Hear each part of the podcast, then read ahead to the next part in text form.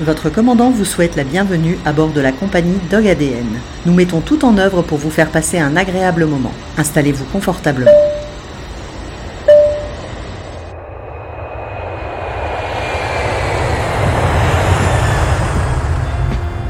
Amoureux des chiens et du sport, propriétaires de deux huskies et pratiquants de canicross, Claire et Antoine ont eu une révélation lors de la Woof Run.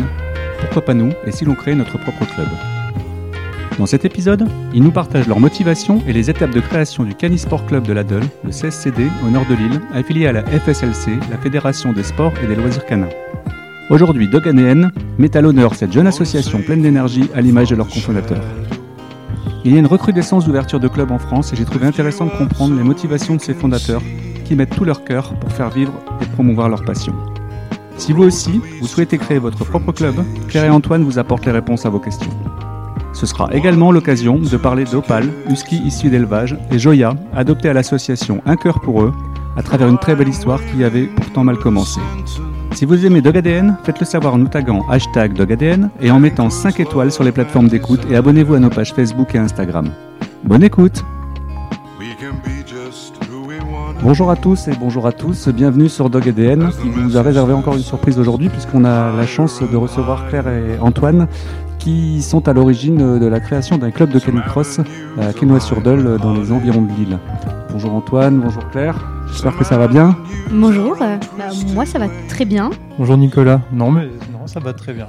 Ça va, ça, va, ça va bien se passer. Je sais que c'est une première pour vous, mais c'est le début d'une grande aventure hein, parce que vous verrez, hein, vous serez interviewé partout après euh, parce que votre club va prendre des dimensions euh, internationales. Euh, Est-ce que, je sais pas, qui, honneur aux dames, Claire peut-être? Est-ce que tu peux commencer par nous donner euh, ton âge, ta profession, loisir, parler un petit peu de, toi, euh, comme ça on, aura peut-être euh, plus d'informations par la suite sur le club. Qu'est-ce qui t'a motivé à créer ce club, puisque tu es présidente du club? Je m'appelle Claire, j'ai 30 ans. D'accord Je suis consultante en achat d'énergie. D'accord. Eh bien, tu, tu- tu es bien servi en ce moment. Très, bon, très courage, d'actualité. bon courage, Claire. Merci, c'est un peu compliqué, mais euh, ça va passer. Euh, dans la vie, j'ai plusieurs passions. La première euh, qui est l'équitation, D'accord. Parce que je pratique l'équitation depuis mes 3 ans et je suis propriétaire d'un cheval depuis Galop, 15 ans. galop combien Galop 7. Galop 7, ok. Donc, euh, je suis cavalière depuis mon plus jeune âge euh, en compétition, notamment euh, pony game et horseball, avant de partir sur euh, des pratiques plus individuelles, comme le saut d'obstacle et le dressage. Et donc, je suis passionnée par les chevaux, mais également les chiens, parce que j'ai toujours été par mes avec mes parents propriétaires de chiens. Et quand j'ai pu en avoir un, j'en ai eu un, et je suis partie vers euh, le canicross. Euh, je pense qu'on en reparlera juste après, parce ouais. que il y a euh, le canicross tout seul avec son chien, et après il y a le canicross, le monde du canicross et Oui, les tout compétitions. Et tout l'environnement qui va autour. Mais de toute façon, quand on fréquente les, les cercles équestres, on s'aperçoit que, je- je pense pas dire de bêtises si je dis qu'il y a au moins 95% des en équitation qui ont moins des chiens, non? Oui, oui, c'est ça. Et il y a dans un de tes podcasts précédents, Oui. une personne, c'est sur la communication animale, qui disait que la plupart euh, des cavaliers Lucie étaient, euh, les- la plupart, plupart des personnes du monde équin font partie du monde canin, Oui. et l'inverse c'est pas forcément vrai. Et je valide totalement ce qui a été dit, puisque bah, dans tous nos proches euh, qui sont cavaliers, tout le monde a un, deux chiens, voire même plus euh, parfois. Bah après, c'est des passionnés d'animaux avant tout, je C'est ça. hein. Ouais. C'est avant tout et le plaisir de faire quelque chose avec ces animaux. Et c'est euh, le la gestion du club te prend beaucoup de temps parce que j'imagine que déjà ton emploi du temps il doit être énorme par rapport à ton travail. Alors, c'est la gestion d'un club, c'est ce que je dis euh, régulièrement, c'est un deuxième métier. Oui. C'est un deuxième métier. Euh, actuellement, on est deux dans le bureau euh, du club. Donc, même si on a des personnes qui viennent euh, en soutien, par exemple, on aura peut-être l'occasion d'en reparler plus tard, mais Julie, qui est graphiste dans sa vie professionnelle, qui a rejoint le Qui club, va qui a fait le euh, logo. toute la partie. Ouais, c'est ça. Voilà, parce que Antoine se présentera après. On est pas, on est dans le milieu du commerce Le et de l'ingénierie. Voilà, c'est un vrai métier. Donc, on a des personnes pour nous appuyer euh, sur des, des missions spécifiques. De toute façon, ton travail de présidente, c'est de t'entourer des bonnes personnes. c'est ça, une bonne présidente. J'essaye, c'est ça. j'essaye. Et c'est vrai que pour le moment, c'est encore euh, nous deux qui répondons à Ouais. toutes les personnes euh, qui nous contactent, euh, tous les, les projets. Parce que je ne sais pas si tu as prévu un peu plus tard qu'on parle des projets, mais on je a des rien projets, prévu. rien je prévu. sens, je sens que ça va être passionnant, donc je n'ai rien prévu. Alors, faut pas me laisser le micro parce que je vais laisser la parole à Antoine. c'est une conversation entre amis et passionnés de, de canicross. Mais c'est vrai qu'on est contacté par des professeurs du lycée hôtelier de Lille, notamment, pour, pour un projet. On a été contacté par des étudiants d'un IUT, un DUT euh, technique de commercialisation, À pour un, à Lens, À Lens, d'accord. pour un autre projet. Mhm. Et, et c'est vrai que toutes ces, tout ça, ça vient par nous. C'est nous le point d'entrée euh, du club, donc ça prend beaucoup de temps. Et puis, il y a aussi les projets de développement du club, notamment euh, nos beaux maillots, dont on a le logo euh, euh, Dog. ADN Ouais, euh, sur le sur l'épaule. Et euh, bah, c'est- du boulot tout ça. ça Mhm. Rien que choisir euh, la couleur du maillot. Donc on est très beau, on est jaune fluo Mettre, tout le monde d'accord? mettre tout le monde d'accord. Alors pour la petite histoire, euh, moi je ne voulais pas le, le jaune, Mhm. mais on, on se plie à, la majorité. hein, c'est ça le, le club, hein, c'est Ouais, l'esprit club. Et, et notre maillot est finalement très très Il est magnifique. J'avoue que le rendu, il est, il est superbe. C'est gentil, merci. Et c'est vrai que hum, tout ça, c'est de trouver le bon prestataire, trouver. euh, bah, on, on essaye de. J'espère que les adhérents qui vont écouter ce podcast seront d'accord avec euh, ce que je peux dire ou ce qu'Antoine dira après. On, on essaye d'avoir un, un esprit très familial et, et c'est important de pas être euh, juste quelque, de ne pas juste avoir des informations qui descendent comme bah, j'ai choisi des maillots roses toute seule dans ma Ouais, salle à manger un soir. Ouais. C'est exact, fédérateur. Ouais, C'est exactement ça le mot. Et, et c'est vrai que là, on organise un, un stage de cani VTT euh, qui aura lieu fin mars. C'est ouvert à tout le monde? Alors pour le moment, c'est ouvert aux adhérents de notre club, D'accord. euh, débutants. Je me euh, permets de poser la question parce que c'est intéressant. Oui. Éventuellement, je- si c'est ouvert à tout le monde, je pourrais mettre le lien. euh, Tout ça. à fait. Alors, bah, il y a 15 places. On demande, on donne la priorité aux personnes Bien de sûr, notre club. ouais. Donc euh, la, la machine est en route, on leur a donné la date, on en saura bientôt plus. Et les quelques places restantes seront mises euh, à, à disposition de, des personnes euh, qui, qui veulent nous, qui veulent venir au stage. Donc effectivement, je pense qu'il y aura quelques places. On devra avoir entre 3 et 5 places, je pense. les dates c'est- le dernier week-end de mars, ça doit être le 25 et 26 mars. Je, noterai, on regardera et puis je noterai euh, en ah bah, avec plaisir. Donc c'est vrai que je, dis souvent que euh, le club c'est un boulot à part entière. C'est euh, beaucoup de temps, beaucoup d'énergie. Après, notre club est tout récent. Il a commencé en officiellement en janvier l'année dernière. Et c'est vrai que c'est on, on est satisfait, je pense ne pas me tromper quand je dis ça, de voir que bah, on récolte les fruits de notre travail. Tout à fait. oui. Donc euh, on, on est complètement bénévole. C'est rarement du hasard, hein, de toute façon. C'est oui, globalement pour le moment ça se passe bien, mais ça prend beaucoup de temps. Ça Et c'est que le début, tu le sais, Claire. c'est que le début, parce que le succès venant, euh, le travail, il va falloir euh, recomposer le bureau, je pense. Oui, tout à fait. euh, c'est. Tu veux parler un peu? C'est ouais, c'est ce que j'allais dire. Ouais. Je me présenterai plus Bon. tard du coup. Mais, non, euh, vas-y, maintenant vas-y, vas-y. Ouais. Donc bah, moi c'est Antoine du coup. euh, moi je suis, euh, je suis informaticien, enfin je fais du développement informatique. D'accord. Euh, J'ai 33 ans. Et moi à la base je viens du monde du foot. Je faisais du football depuis euh, l'âge de 6 ans jusqu'à mes 30 ans environ. Et puis après j'ai arrêté. Et, bah, en fait de fil en aiguille pour continuer d'avoir euh, une activité sportive. En fait euh, je me suis mis à la course à pied de manière un peu plus régulière. Ce qui est marrant, parce que je fais, je fais un aparté, mais euh, tu es passé d'un sport collectif à un sport individuel. Ouais. C'est marrant, ça. Ouais, c'est pas anodin, mais en soi, euh, c'est le choix que j'ai fait parce que bon, le foot, euh, c'est, je trouve que c'est super en termes de valeur justement Ouais, par ouais. rapport au fait que ce soit un sport collectif. Euh, J'ai eu aussi l'occasion d'être euh, bénévole, euh, d'encadrer des équipes de jeunes. D'accord. Donc ça, c'était, ça m'a vraiment apporté beaucoup, beaucoup de choses au niveau des valeurs qui me, Mhm. aujourd'hui, qui me sont chères. Et au final, je, maintenant, je me retrouve plus dans la pratique d'un sport individuel parce que je me fixe des objectifs, moi, personnels, à travers maintenant la course à pied et le canicross aussi, euh, du coup. Oui, bien sûr. C'est comme ça, en fait, finalement, que le- on, on en est venu au canicross. Euh, moi, je faisais donc, du coup, pas mal de courses à pied. Je- J'ai réussi à avoir un rythme de trois entraînements par semaine, mais sans avoir De toute vraiment façon, une je, structure. je crois, euh, là je pose la question euh, aux sportifs, mais euh, trois entraînements par, euh, par semaine c'est le minimum si on veut vraiment progresser. hein.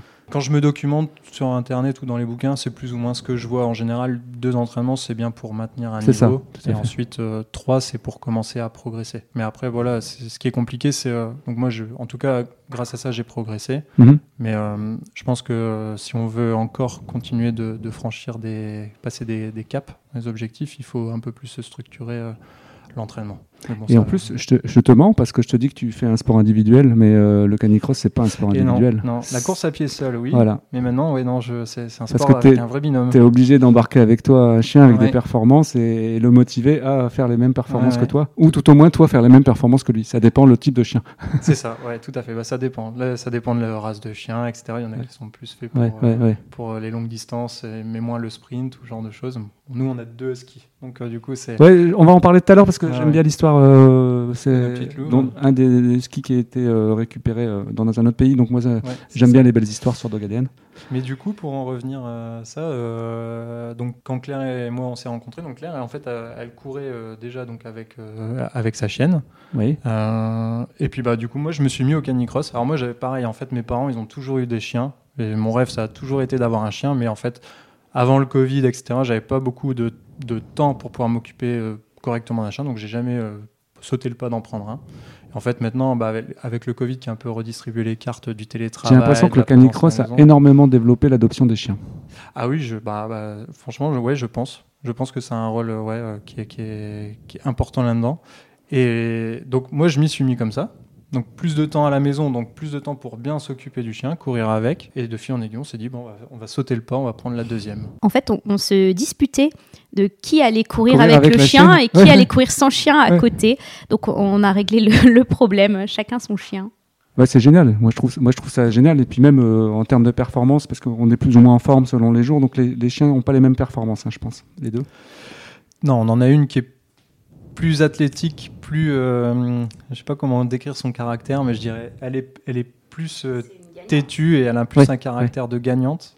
Et l'autre, en revanche, celle qu'on a adoptée, du coup, bah déjà, elle, a- elle a démarré un peu plus tard aussi le, le, canicross. Donc, euh, il a fallu euh, prendre un peu de temps pour l'habituer, commencer à, à lui faire, euh, ben, faire faire de plus en plus de kilomètres au fil Oui. du temps.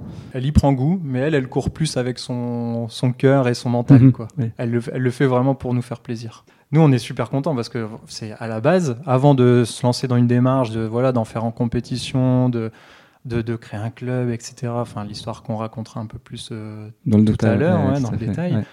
à la base, c'était juste s'amuser avec euh, nos animaux, quoi. Et puis, euh, comme c'est des, bah, les huskies, voilà, ils ont la réputation d'être des chiens assez sportifs, donc on essaye de les contenter du mieux qu'on peut. Et avec du recul, justement, ça c'est intéressant. Bah, comment on pourrait définir le husky dans le canicross?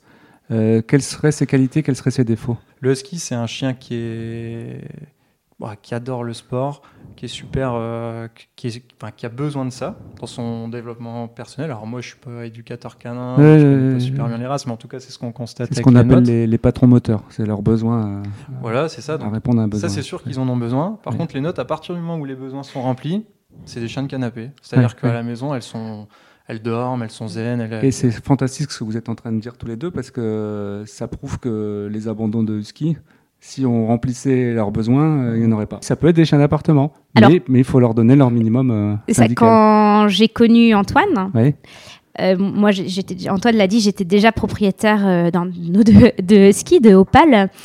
Et euh, bah, je vivais en, en appartement, donc parce que la vie a fait que j'ai Oui. dû retourner en appartement euh, avec elle. Et elle était pas malheureuse. Et c'était, comme Antoine vient de le dire, un chien de canapé, mais parce qu'on allait promener Voilà, 2-3 peut-être heures ça, par jour et on faisait du sport à côté. Et, et c'est vrai que quand on tape husky sur internet, euh, adopter un husky, c'est ça fait assez peur. hein. Moi-même, pour la petite histoire, je ne voulais pas de husky. Je me suis retrouvée avec un husky, mais ce n'est pas la race que je voulais. De que ouais. Mhm. Étant, de- étant dans le milieu du cheval, moi, je rêvais plutôt d'un chien euh, qui pouvait me suivre à cheval. Et, euh, parce que le husky, c'est vrai que c'est un gros instinct de chasse et Ouais, on ne peut ouais, pas le mettre en liberté. euh, euh, Mm. comme on veut, euh, n'importe où. D'ailleurs, les nôtres ont un, un instinct de chasse, notamment une particulièrement développée, et malheureusement, c'est le canicross et les grandes balades en longe, les grandes randos, qui vont subvenir à ces besoins. Mhm. Et euh, c'est important, c'est pour ça que j'ai j'ai repris le micro sur Antoine, c'est parce que on lit des choses sur le ski sur Internet, et comme tu l'as justement mentionné, ce sont des chiens merveilleux si on répond à leurs besoins. Mhm.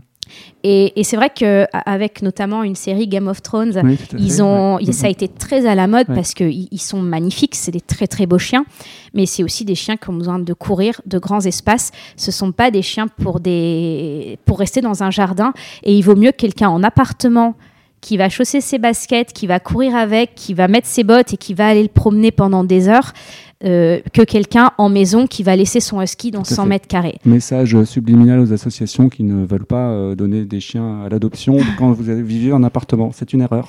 Voilà, sachant que, bah voilà, Antoine l'a dit, on, on le dit très souvent, on a des huskies de canapé. C'est Ouais, Bah, regarde, là, on a un berger allemand euh, de canapé qui est. Il dort et on va pas l'entendre avant ce soir. C'est fantastique. on a les mêmes à la maison, Ah du oui, coup, version il- husky. il- il- il a, on a répondu à ses besoins en exercice aujourd'hui, donc euh, et autant intellectuel que physique, c'est important. Euh, Alors, les huskies sont des chiens. De, de- de ce que je peux connaître, de ce que je peux voir, parce qu'encore une fois, je suis pas euh, éleveuse de husky ou on n'est pas éducateur canin ni rien, mais ce sont des chiens qui mm, vont faire les choses parce qu'il y a un intérêt derrière. D'accord. Notamment, c'est le gros problème pour le rappel, et ça, c'est pas moi qui l'invente, hein, il suffit d'aller voir sur Internet des études.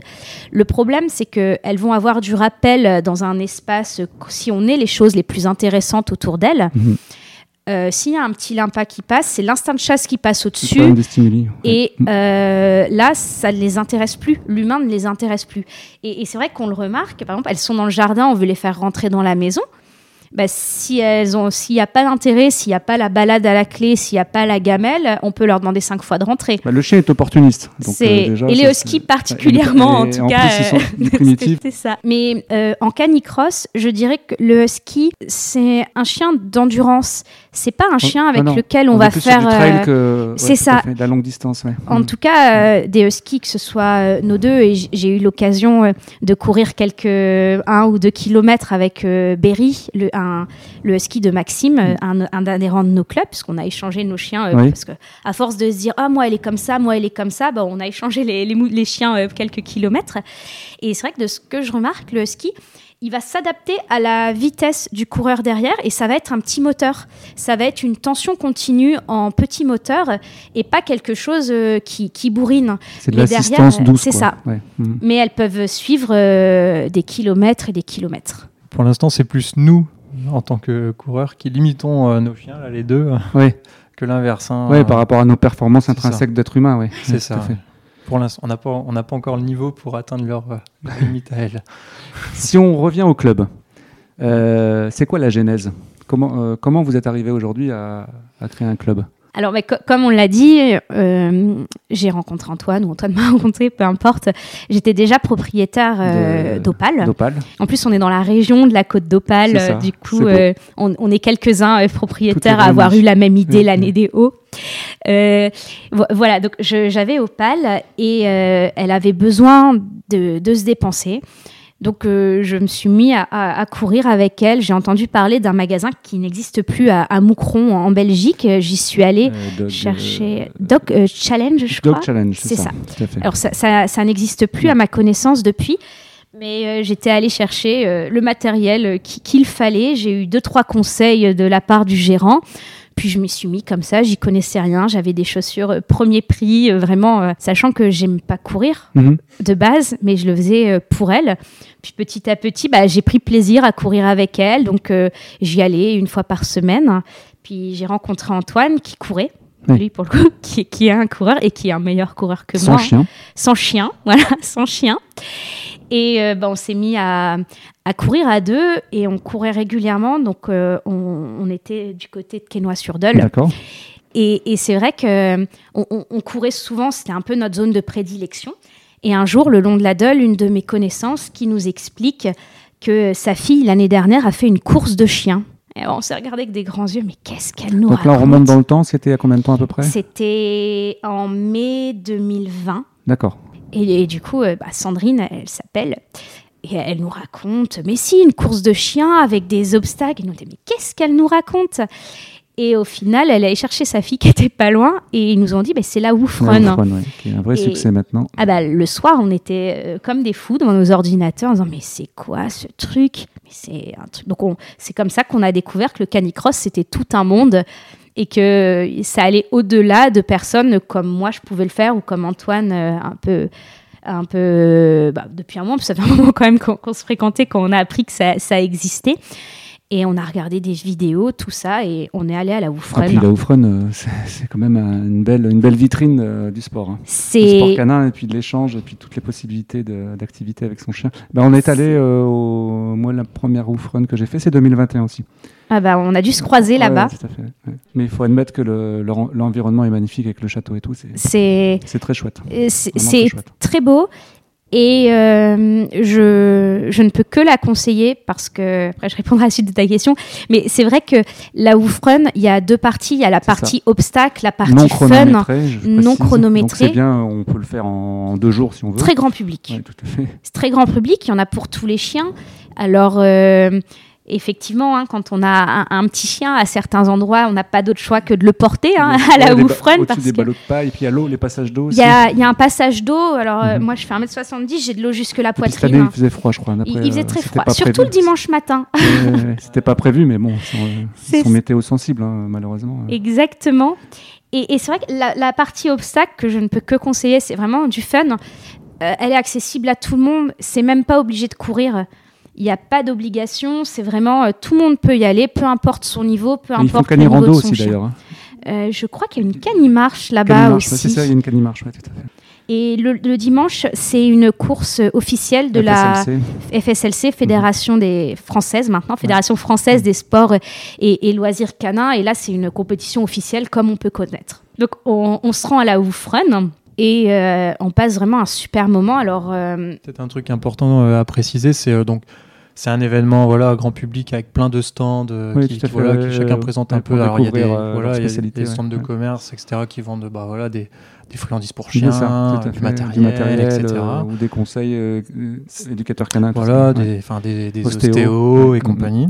Et euh, il y avait un stand de la fédération, justement, de la, La FSLC, elle était là-bas Ouais, c'est ça. Et vrai, euh, exact. donc, euh, alors je connais absolument pas le nom de la personne qu'on a rencontrée, mais euh, c'est Rachel des Canis Dynamites. Rachel. Rachel Descani Dynamique. Bonjour Rachel, merci, merci. Grâce à toi, j'ai un club pas loin de chez moi. ouais, qui, qui était juge, hein, je crois, euh, pour la course officielle, me semble. Pas notre région, donc c'est vrai qu'on Ouais. connaît moins euh, que les personnes dans les Hauts-de-France. Donc, je m'excuse si je me trompe dans son rôle, mais je pense qu'elle a un rôle dans le bureau des Canis Dynamites. On va chercher, on, on mettra, On, on regarde, donnera la on mettra réponse. un petit lien vers le club Ouais, des c'est ça, euh, exactement. Ah bah, si grâce à eux, on a un club ici, euh, oui. Ouais, c'est ça. Et du coup, en fait, on, donc là, on, on, on parle avec euh, cette personne et puis euh, bah, on se rend compte qu'il y a une fédération, euh, qu'au final, il y a des compétitions, il y a toute, euh, il y a toute une organisation autour de, bah, du canicross qu'on, au final, on, on soupçonnait même pas en fait à l'époque. On se rendait pas Mhm. compte que ça, on se rendait même pas compte que ça avait une telle Mais la, ampleur, F- en la fait. FSLC en trois ans, pff, c'est Ouais, ça a beaucoup euh, c'est une métamorphose, ouais. euh, c'est c'est un truc de fou. Je- J'ai pas, j'ai pas les stats en tête, mais on le voit parce que bah, forcément maintenant on suit un peu plus. Puis la Coupe du Monde, euh, ça a encore euh, Oui, en fait, France, fait émerger ouais. euh, ce sport. Mais le, enfin, chaque semaine ou chaque mois, on a l'impression qu'il y a 10 clubs qui se créent. C'est quoi. tout à C'est- C'est assez Quand hallucinant. on suit les réseaux sociaux, on fait Ah, encore un. C'est ça. Et c'est- Et c'est top. Et du coup, ben, bon, voilà. On prend connaissance, on dit Ah, bah, trop bien, on pourrait peut-être aller faire des compétitions dans la région, mais enfin, juste de là à se dire qu'on avait créé un club, C'est ça, encore ouais, loin. ouais, on n'y est pas encore. ouais, ouais. Et, et c'est vrai qu'on regarde avec euh, du, coup- du coup la personne au stand FSLC et il n'y avait pas de club euh, autour de chez nous. Donc euh, au- au- au- vraiment euh, très très proche euh, à part Passion de 4 Lille. pattes à Lyon. À part Passion 4 pattes, euh, j'allais en venir à, à Luin Mhm. en, en sachant que bah, c'est pas vraiment euh, tout près de, de chez nous Oui, et ils s'entraînent particulièrement à, à. Parce que l'île, c'est quand même très grand. hein. Je précise pour Tout ceux qui à n'habitent pas dans la région, donc euh, on peut vite euh, avoir une heure entre le nord et le sud. C'est c'est ça. Et, et nous, on était plus. euh, ah, bah, moi, je suis originaire de la Madeleine, Oui. juste à côté de Lille, et on était plus. euh, Enfin, j'habitais euh, Lambersart, la Madeleine, Ouais, vraiment, ouais, vraiment Lille, Lille. Et nous, on était plus Ouais. Lille centre. C'est d'ailleurs là où on s'entraîne le plus souvent, c'est la citadelle de Lille, c'est le Ah. parc urbain de l'Homme. Magnifique. Voilà, c'est L'endroit préféré de Faro. c'est ça. Ouais. Donc, à part ce club-là, il n'y en avait aucun autre euh, proche de chez nous. Aucun autre en métropole. Il n'y en a pas. Non, non, non. Il y en à a part pas. le club du CCV Villeneuve d'Ascq, mais qui n'est pas rattaché à la fédération, je pense. Non, alors si j'ai bien compris, eux, il s'agit d'un club, euh, un club canin et ils ont une partie ouais, euh, ouais, qui fait ouais. du canicross. Et ils sont pas rattachés effectivement À euh, la à, à la fédération, fédération. Et suite à ça, et un, un jour, je lui dis que je veux créer un club. Et il m'a, Euh, il s'est dit que j'étais une chérie- folle. Chérie, euh, si on crée un club. Ouais, c'était un peu ça. il m'a regardé avec des grands yeux. Et suite à ça, ben, je- peux partir dans le processus de création de club. Ouais, parce que justement, ça, c'est intéressant. Parce qu'en fait, euh, l'idée au début euh, de pourquoi, pourquoi je vous ai demandé, et merci d'ailleurs d'être venu, je ne sais même pas si je vous ai remercié, je, manque, je manque à mon devoir, c'est de donner peut-être l'envie à, à des gens comme vous de créer leur club à certains endroits pour, pour euh, augmenter le maillage et pour faire euh, découvrir euh, cette discipline qui est passionnante. Quoi. C'est ça. passionnante, qui répond à beaucoup de besoins du chien. Et euh, moi, je reste convaincu que s'il y avait plus de gens qui faisaient du canicross, on aurait moins de problèmes de- d'éducation canine. Parce que ça répond à tous les besoins, quoi. D'autant plus que bah, là, tu l'as dit justement, le, le seul club qui existait euh, le plus proche de chez nous, euh, c'était déjà loin de, de chez nous. C'est pas une zone dans laquelle euh, on, on, on va. Oui, tout à fait. Et, et c'est vrai que ça nous a limités. Et aujourd'hui, on le voit, ça nous arrive d'aller nous entraîner euh, un peu plus loin que les, les lieux habituels. Et ben, il y en a, ils ne viennent pas parce que c'est un peu trop loin Et pour surtout eux. après le travail, les embouteillages lillois. Exactement. C'est un détail, mais pour, bah, c'est comme à Paris, mais en plus petit. hein, mais- Et alors, Ouais. nous, on s'entraîne le mercredi soir et le dimanche matin.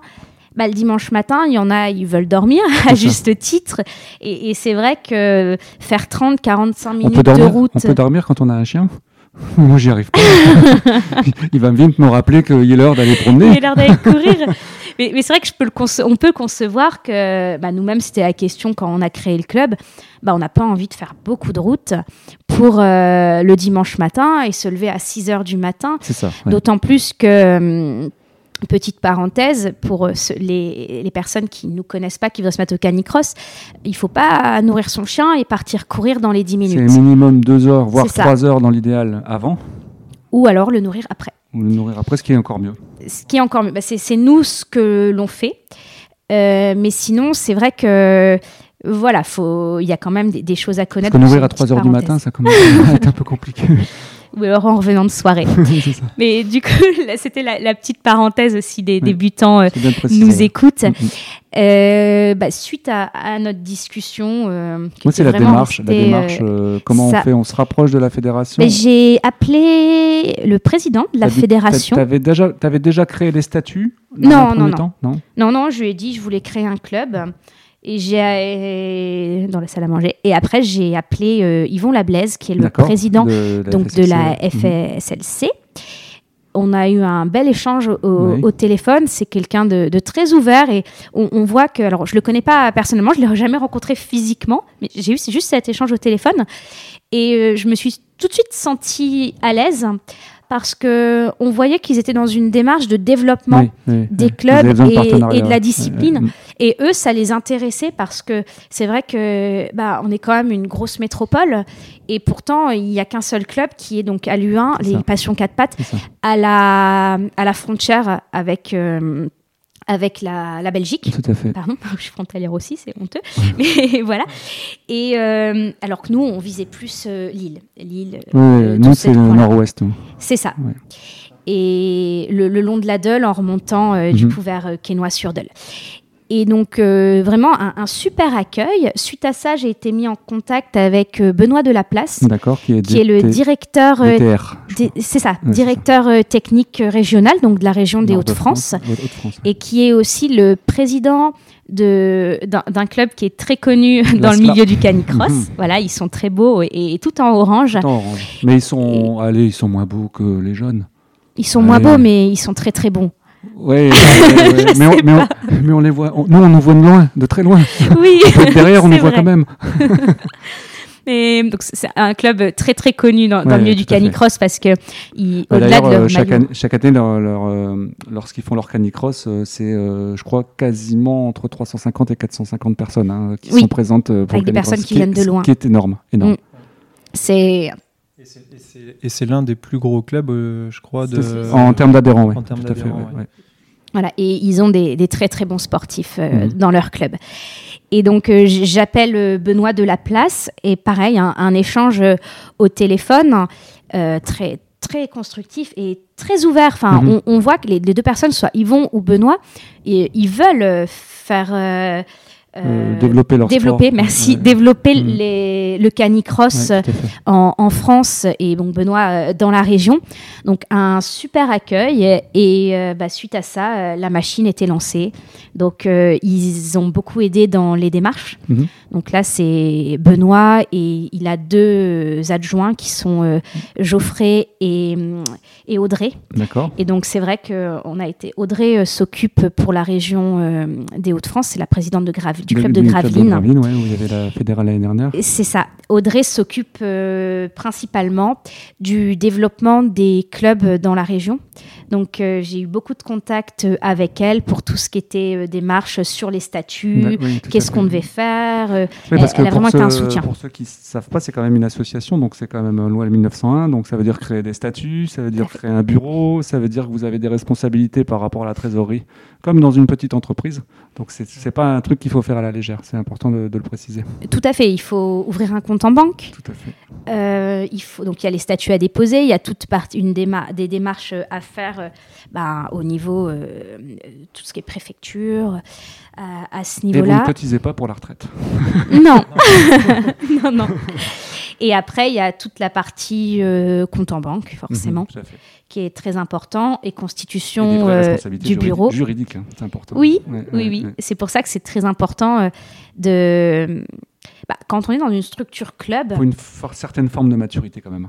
C'est important. faut avoir envie de se lancer tout en se disant ok c'est des responsabilités donc euh, on prend la mesure un peu de ce qu'on est en train de construire et en ayant envie de voilà de de, de, de pas faire n'importe quoi non plus Développer un projet. c'est euh, ça ouais. c'est c'est d'avoir des idées en tête de se dire ok c'est quoi notre c'est pas c'est quoi un peu la culture euh, du club qu'on veut instaurer? Donc tu l'as dit tout à l'heure un club un peu familial euh, donc ça c'est ça c'est ce qu'on c'est ce qu'on a voulu très rapidement construire dès le début et puis de, de, de cibler aussi un peu le potentiel de, de, de développement qu'on a- qu'on aurait pu avoir. Bon, on se doutait que euh, en créant un club dans la métropole lilloise, on n'avait pas trop de doutes euh, sur, sur le fait de Bah, réussir à toucher du monde. C'est vrai qu'indirectement, l'endroit Quesnoy-sur-Dole, c'est tous les gens qui courent, courent à cet endroit-là. C'est ça, plus ou Moi, moins, personnellement, c'est un des endroits où je fais du VTT, où je cours. C'est Donc, ça. euh, si, si on vous voit, il y a un moment, on va se dire, tiens, c'est qui? C'est ça. En fait, euh, donc euh, on, on- on s'entraîne sur l'axe entre Lille et Quesnoy-sur-Dole, et c'est euh, les berges de la Dole. Donc il y a, y des Belgique. parcs hein, Ouais, euh, autour, il y a, il y a des petits euh, terrains, hein, on fait pas que de la ligne droite le, le long de la Dole. Et, mais c'est vrai qu'il y a un gros potentiel de développement parce que c'est des villes qui sont densément peuplées fait, autour. ouais. Et- Dans un bel environnement. euh, dans un bel environnement où il y a beaucoup de propriétaires de chiens. Ça. Et, et c'est vrai que c'était un, un gros potentiel euh, sur la zone parce que voilà, enfin c'est le vous lieu avez du- que- des Lillois qui viennent? Parce qu'à Lille, Ah oui. Lille Intramuros, il n'y a pas de club. Donc, eux, Ah oui, ils oui, doivent sortir s'ils veulent. euh, Mais, euh, ils, ils sont chez nous. Mm. On a plusieurs personnes qui habitent dans le. bah, globalement, les personnes habitent dans le Vieux-Lille. D'accord. Ils habitent euh, Marc-en-Barœul, Mhm. Lambersart, euh, plutôt des grosses villes. hein. et plutôt des grosses villes et euh, pr- bah, principalement Bondu. Mhm. Principalement, bah, c'est- oui, l'axe c'est. D'ailleurs- c'est le nom du club. Alors, Mhm. je crois qu'on l'a même pas dit de- depuis le début qu'on parle. C'est CSCD. C'est le Canis Sport Club de la Dole.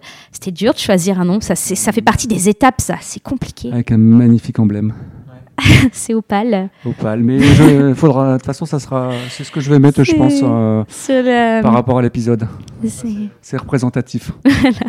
Avec la citadelle euh, qui est représentée autour d'Opale. C'est magnifique. C'est ça. Bien pensé. Euh, bah, ça fait partie des étapes, l'identité euh, du club. Le énorme. nom, c'est difficile le nom. Avec du recul, bah, on aurait peut-être fait un truc plus rigolo ou autre. Mais quand on est dedans, il, il faut un nom de club.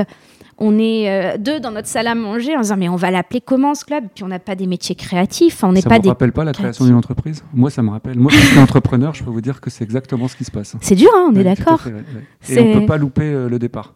Et bah, après, on a fait étape par étape. Donc, le nom du club, après, le nom du club, c'est un jour euh, à l'Assemblée Générale, Ouais, on se dit on veut le de- changer, on, on changera. C'est quelque chose sur lequel on n'est pas du tout fermé. Mais c'est vrai que, par exemple, on ne s'est pas jeté sur, pour faire un logo. On a attendu d'être bien ancré, d'être entouré des bonnes personnes. euh, pour faire le logo. Et ça, c'est plein de petites C'est très étapes, identitaire, euh, ça représente la philosophie du club, donc c'est important. c'est ça. Mhm. Donc voilà, c'est vrai que nous, on est, euh, on n'est pas rattaché à une ville parce que bon, Quesnoy-sur-Dole, c'est une toute petite ville, hein, donc forcément. Mais, Mais, euh, justement, on euh, la mairie, parce que à partir du moment où tu as déposé le dossier pour l'association, c'était à la mairie de Quesnoy-sur-Dole. Oui. Comment ça a été perçu par rapport à la mairie? Est-ce que vous avez été accueillis les bras ouverts ou pas? En fait, on a toujours été très discret. D'accord.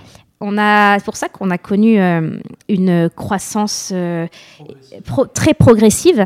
C'est qu'on n'a jamais fait de pub à outrance. On est allé toquer à la porte de personne. Donc il n'y a pas On la est- sensibilité d'un membre de la mairie de se dire euh, waouh, c'est un sport qui est hyper porteur actuellement, qui va nous aider parce qu'ils sont tous euh, à charge d'électorat. Moi je trouve ça. Pas personnellement, je suis maire d'une ville. euh, ils ne le savaient pas. J'ai un club de canicross qui arrive, euh, je peux te dire que c'est les bras ouverts. hein. C'est tapis rouge la totale. Alors, ils ne le savaient pas. Donc, euh, euh, Monsieur le maire, je pense qu'il est temps de se rapprocher de CSCD. hein. alors, depuis, on les connaît. D'accord. Depuis, on les connaît. m'excuse, monsieur le maire. Parce que non, ce qui s'est passé, c'est qu'on est toujours resté très discret parce que c'est vrai que bah, c'est un- gros bébé le club. Ouais, à côté, on a voilà, on a des métiers qui prennent beaucoup de temps, des métiers à responsabilité. Euh, donc, faut pas oublier que ce qui nous fait vivre, c'est pas le club, c'est notre oui, métier. bien euh, mais ça c'est à- à important côté. de- de- de- d'en être conscient quand on veut créer quelque chose, une association, Oui. c'est très chronophage. c'est chronophage et derrière. euh, bah, à, c'est- c'est- à la fin du mois, hein, c'est nos patrons hein, Ouais. de notre vrai travail Ouais, qui nous rémunèrent. Et donc, pour revenir sur la mairie de, de Quesnoy-sur-Dole, euh, euh, on a eu besoin d'avoir euh, une salle pour une formation qui aura lieu à la fin du mois. D'accord. Euh, Je pense que ça va répondre à une de mes questions, c'est parfait. Je te laisse continuer. le brevet d'animateur euh, fédéral Ouais, de niveau ça, 1. tout à fait. Donc Antoine et moi euh, avons, euh, avons ce brevet. Je me posais la question, c'est justement euh, par rapport à est-ce que vous avez des responsabilités et vous avez des, un niveau de diplôme requis? Alors euh, la, la, la fédération a des brevets, enfin organise des formations, donc notamment le brevet d'animateur fédéral Mhm. 1 et fédéral 2. Donc nous au sein du club, Antoine et moi euh, avons passé la formation et l'avons obtenue. Et à la fin du mois, on a deux autres personnes du club qui seront formées, ainsi que des personnes du club de Gravelines. C'est quelqu'un de Lyon qui vient les former. Mhm. Donc, euh, nous, on a, juste pour finir sur Quesnoy-sur-Dole, parce que s'ils écoutent, euh, j'ai toqué à leur porte pour cette salle et ils ont découvert qu'on existait.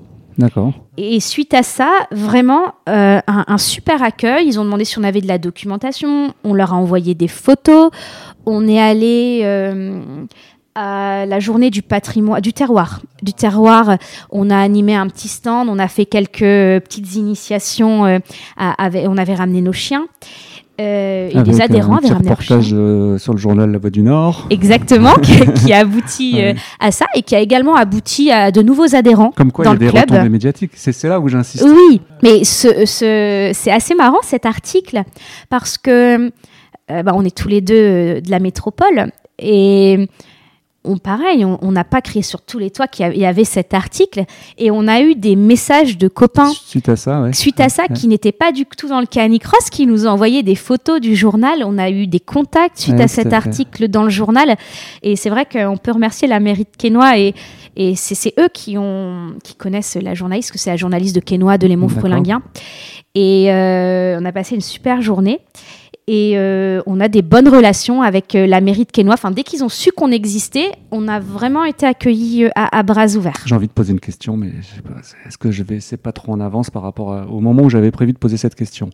À quand un canicross à Quesnoy-sur-Dole À quand euh, bah, C'est un des projets euh, qu'on a depuis, euh, depuis le, le début de la création du club. On s'est dit, bon voilà, on crée un Ça faisait club, partie euh, du package? Voilà, on s'est Mhm. dit, il faut qu'on organise notre course. D'accord. Voilà, c'est Que consommateur. Voilà, c'est ça. c'est- Ouais. ça. Et apporter une contribution en termes d'organisation de. C'est ça. Donc du coup, on, on y réfléchit depuis le début. On, on- on réfléchit à des lieux potentiels parce que euh, toute la difficulté, c'est de trouver quand même des, des- des- des endroits où euh, déjà nous dans la métropole, au final, rien que pour les entraînements, on est toujours en recherche euh, active de nouveaux lieux Oui, où tout à aller fait. Pour pas la- Les chiens se- peuvent se lasser. Les chiens peuvent se lasser. Mm, Bah, ils connaissent par cœur les, les parcours à force. Enfin, Mhm. euh, bah, quand on s'entraînait en dehors du club au tout début, euh, le long de la Deule ou qu'on allait courir un peu dans, dans la campagne, bah, il n'y avait même plus besoin de donner les indications de Mais direction. c'est ça, il plus de droite et de gauche, ils savent tout de suite. ça, Ouais, c'est ça. ouais, ouais, ouais. Ils connaissent tout par cœur. Donc, euh, donc ouais, voilà, on est toujours en train de rechercher de nouveaux lieux et forcément, bah, dès qu'on en trouve un nouveau, on essaye de se poser la question de de, de, de voir si euh, ce serait possible d'y organiser une course. Techniquement, parce que. Voilà, donc là, on est en train un peu de Parce que, en gros, je, me permets, je pose des Ouais. questions. Euh, le, le parcours, c'est quoi? C'est 5 km à peu près? Dans l'idéal, le, le parcours long. Ouais, ça dépend. Euh, L'idéal, c'est un- une course, oui, entre 4 et je sais plus, 6 km, je dirais, quelque chose comme ça, pour Est-ce un, qu'il y a pour des- un canicross long, Ouais. on appelle long. Après, euh, souvent, il y a toujours une déclinaison. Ouais, c'est plus facile. Bah. J'imagine que le plus dur, c'est de trouver le long en termes de. Ouais. Ouais, ouais, je- bah, de c'est piste. c'est ça le plus, plus dur. Et puis, bah, souvent, il y a la, tout- tous les autres sports, donc du coup, parce qu'il n'y a pas que le canicross, hein, il y a aussi cani VTT, euh, Cani-trottinette euh, éventuellement. euh, etc. Euh, cani-marche aussi, faut pas oublier. Et euh, toute la difficulté, en fait, c'est de trouver un, un parcours qui peut très bien se prêter à toutes les disciplines. Avec des variations de terrain, Voilà, un petit ça. peu de. Un peu de dénivelé, Tant parce qu'à que faire, souvent, c'est ce qui est un peu ouais. plus fun quand on court en Un peu de single, de sous-bois. De... Et ce qui est difficile, c'est qu'on est quand même le plat pays. Oui, c'est Donc ça. il faut essayer de trouver euh, un, un terrain un peu fun Mm. parce que bah faut que les gens ils aient envie de venir et de revenir surtout. C'est pas le tout d'organiser une course, mais que c'est que cette course elle devienne pérenne d'année en, en année et que les gens soient contents de re- revenir faire notre canicross. Les terrils, euh, c'est trop loin. Alors bah, Le canicross des terrils, ce serait quand même exceptionnel. hein. alors j'ai j'ai piqué le micro euh, dans les mains d'Antoine, mais pour, C'est pour- la passion, ça, qui l'emporte. Ouais, et puis je parle beaucoup, Euh, le pauvre.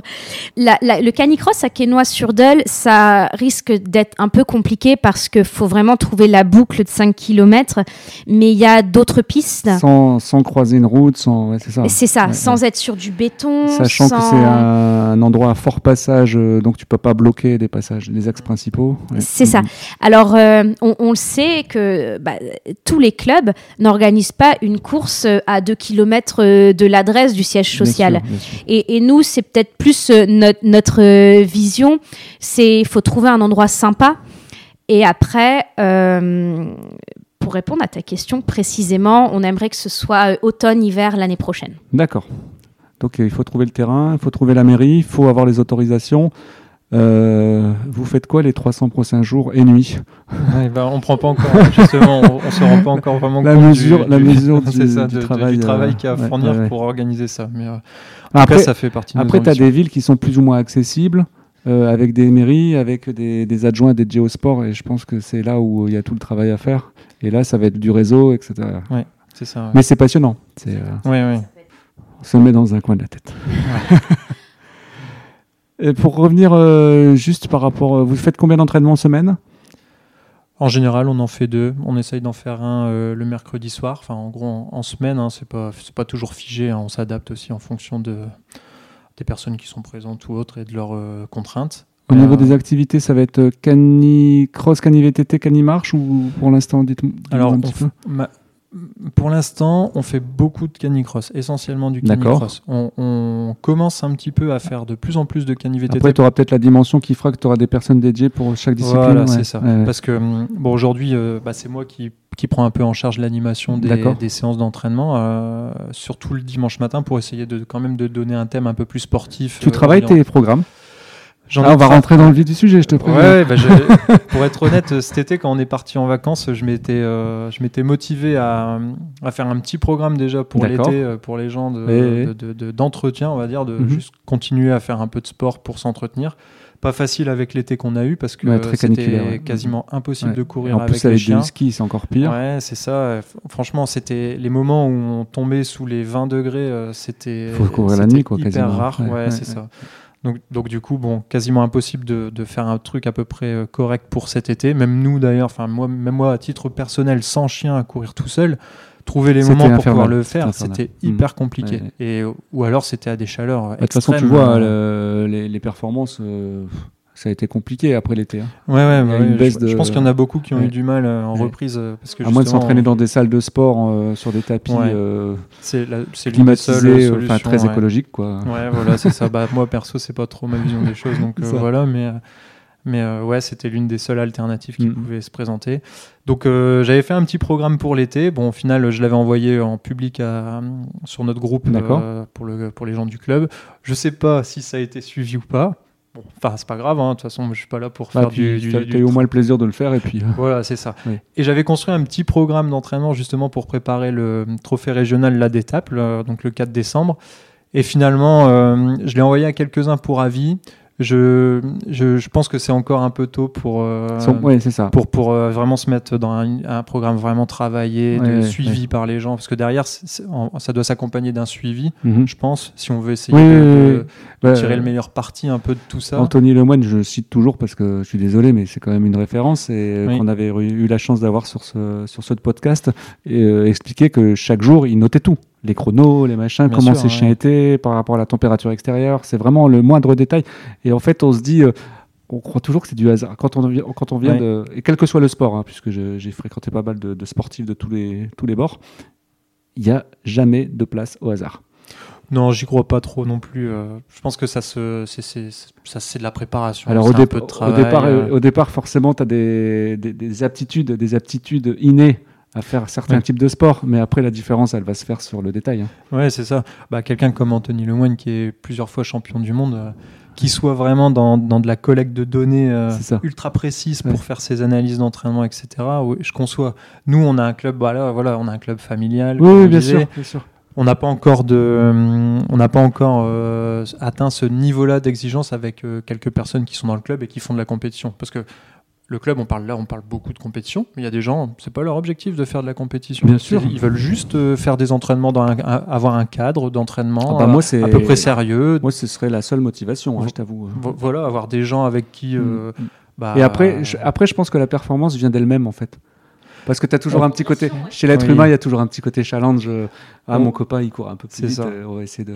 on tombe forcément Allez, tiens, dedans ouais. un petit peu. On va boire une bière, euh, je vais t'en parler. Ouais.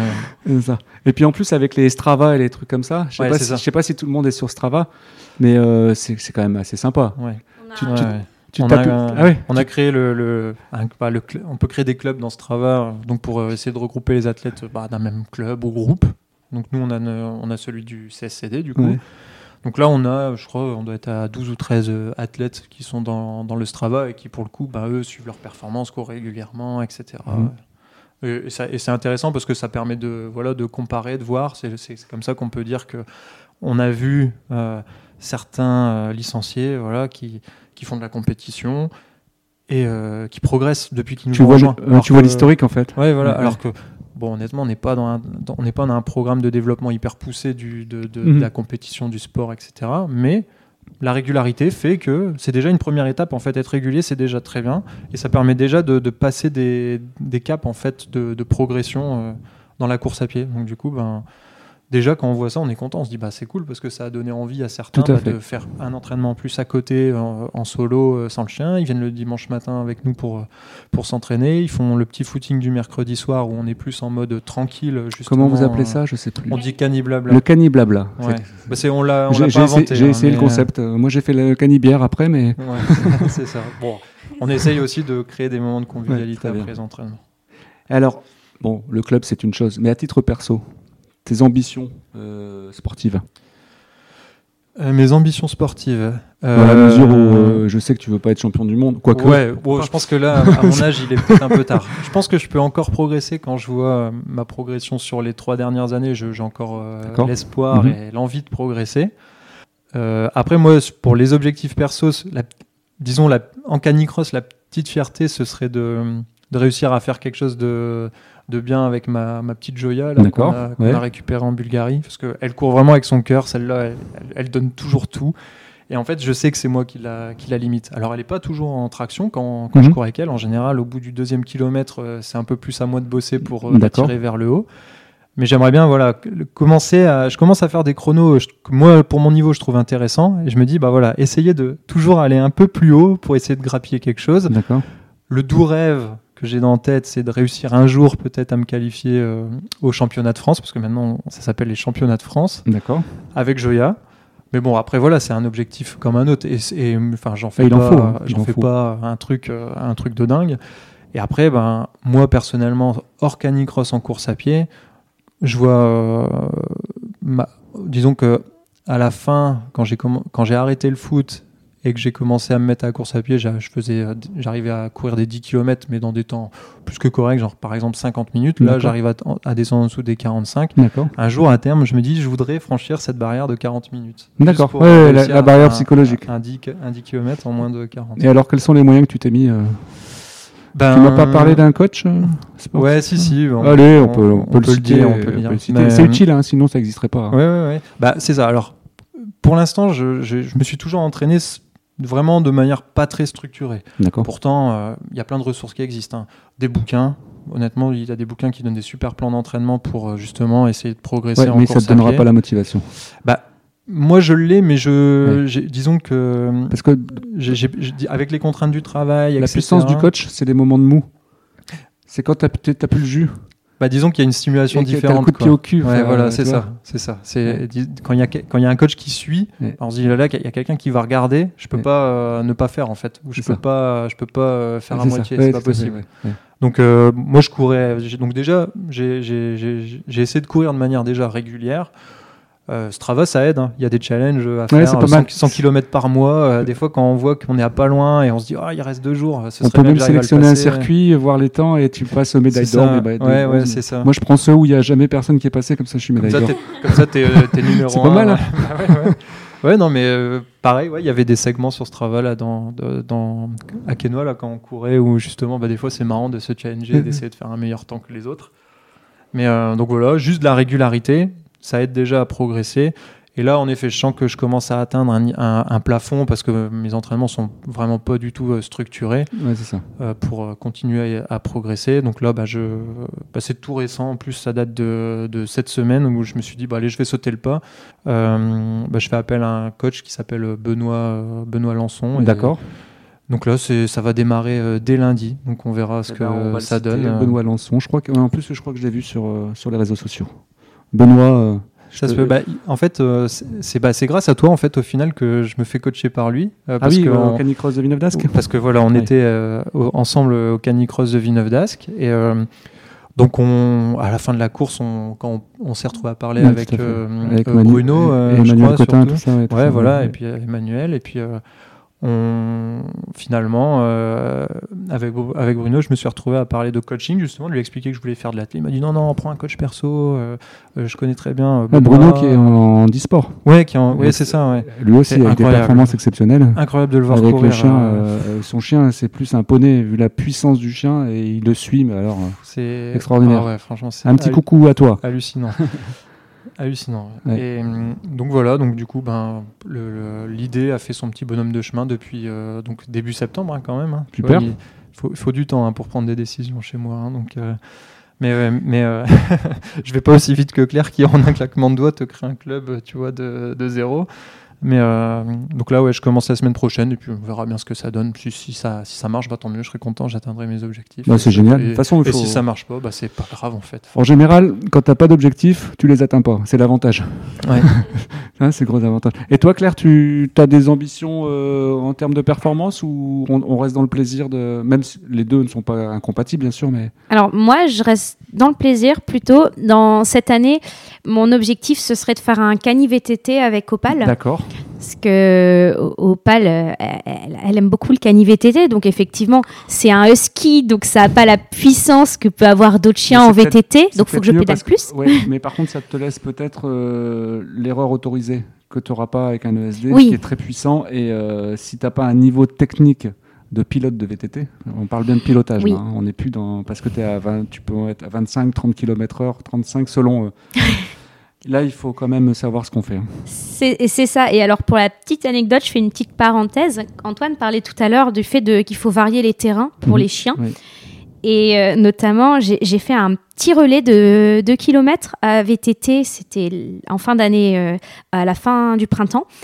Et il se trouve que je fais toujours du cani VTT au même endroit. Et alors, ces deux kilomètres en VTT, je les ai subis parce que eh ben, je lui donnais les indications trop tard. D'accord. Mais parce que d'habitude, je lui donne l'indication, mais elle sait déjà où on va. Oui. Et là, c'était sur un terrain qu'elle connaissait Et pas.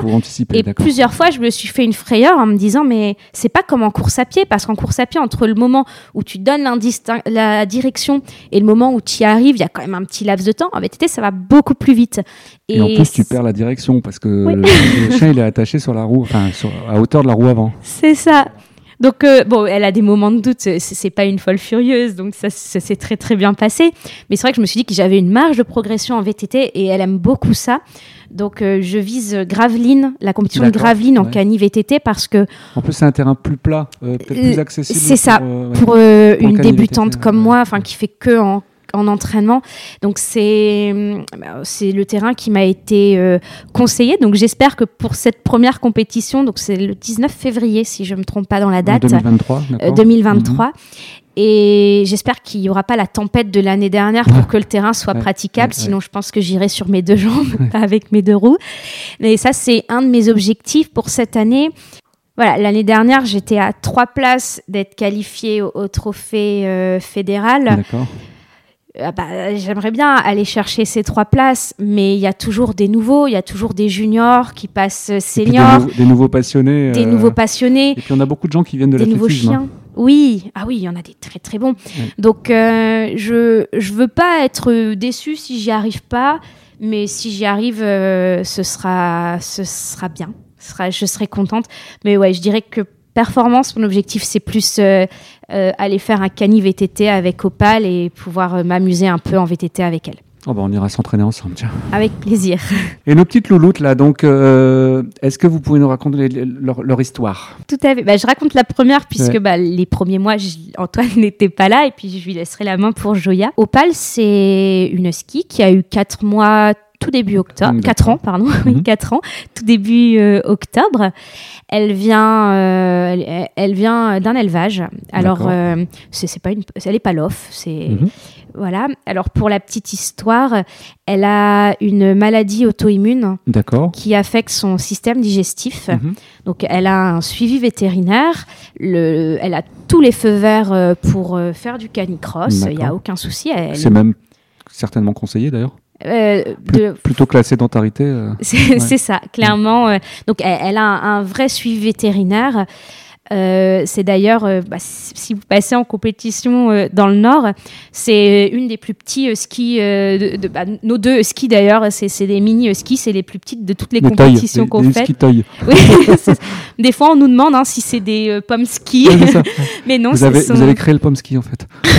c'est donc bah voilà malheureusement la, la première c'est c'est sa maladie qui a arrêté sa, croissance mais on est toujours un peu fiers parce que on arrive toujours quand on regarde les, les huskies en compétition on arrive toujours euh, dans, dans les premiers huskies donc on est assez content et euh, Opal donc voilà c'est une chienne qui avait plein d'énergie déjà toute petite qui a fait beaucoup de bêtises quand elle était chiot, mais comme tous les chiots, hein, et ça, euh, c'est Oui. important de, le dire, c'est euh, normal qu'un chiot fasse des bêtises une maison neuve avec un chiot, bon bah, Voilà. faut s'attendre à, à deux trois travaux. euh. supplémentaires. Ouais. Donc c'est ça, c'est une chaîne qui avait beaucoup d'énergie. Donc euh, quand elle a pu, à vers un an, je, je me suis mise au, au canicross euh, avec elle et euh, elle, elle adore ça. Voilà, elle, adore ça et c'est comme l'a on le dit voit. hein. Antoine. La première fois qu'on s'est vu, on s'est vu sur un canicross. On, on voit les chiens. si je sais pas si un chien sourit. Je sais pas si ça existe ce concept de- du chien qui sourit, mais ça sourit quand même. Oui. Ah oui, oui, bah, c'est assez marrant. Enfin, nous, les photos qu'on a de, de canicross, euh, des nôtres, mais forcément, on regarde pas celles de, de tout le monde, mais on voit des chiens, mais on voit qu'ils sont contents d'être là, ils sont heureux. Mm, mm. C'est Moi, Je j'ai, euh, le premier, je m'excuse, je t'ai coupé, c'est pas, pas bien, mais le premier canicross que j'ai fait, euh, je l'ai découvert totalement par hasard, mais j'avais les poils qui étaient hérissés. Tellement on sentait cette. euh, ça, ça rejoignait toute ma vision, moi, de, du chien, que enfin, ça passe devant tout. Enfin, le chien, c'est, ma vie, quoi. Et euh, je sentais ce- cette dualité homme-chien et ce plaisir des deux hein, qui étaient réunis, c'était extraordinaire. Et euh, moi, j'en appelle aux fédérations. Euh, le petit mot de Dog ADN, c'est essayer de ne pas perdre justement cette, cette genèse du canicross et ne professionnalisez pas trop cette, cette, euh, cette, euh, cette activité euh, parce que ça risquerait d'aller au détriment du chien. Ou alors surveillez, mais mettez les gens compétents pour surveiller qu'il n'y ait pas des mauvaises. C'est ça. Euh, bah, puisque bah, tu le sais, je l'ai dit au tout début, je suis du milieu du cheval. C'est vrai que dans le milieu du cheval, alors à ma connaissance, ça se passe pas comme ça dans le milieu du chien, mais j'ai pas assez de, de- de recul, mais je pense quand même pas. Euh, c'est vrai que le milieu du cheval, c'est euh, ah bah moi je veux passer euh, en amateur et puis être en club, donc mon cheval je le vends et j'en reprends un autre. ça. Et, et ça c'est quelque chose Comme que un objet. comme un objet, exactement. Mhm. On est plus dans le, le cheval euh, de loisir, le compagnon de vie. On est vraiment dans l'objet. Le, le cheval Je vends mes est un raquettes, je vends mes tennis et je vends mon chien. Quoi. Et exactement. Voilà. Mm, mm. Et, et- mais c'est vrai que Pour moi, c'est inconcevable personnellement, mais bah, pour moi également, hein, pour, pour c'est un état d'esprit certainement. c'est ça, pour, pour la petite histoire, mon, le- mon premier cheval, il est parti en retraite euh, au mois d'avril, mais ça faisait déjà un an, un an et demi que je pratiquais plus la vraie équitation Mhm. sportive parce que je voulais pas partir vers un autre cheval euh, avec lui qui était là. Donc maintenant, il est en prairie, il vit sa meilleure vie. Je repars sur euh, une jument qui arrive dans 15 jours, Mhm. qui est de sport. Mais euh, le premier, il a été là jusqu'à ce qu'il ait pu. Il est toujours là, hein, il est heureux en prairie.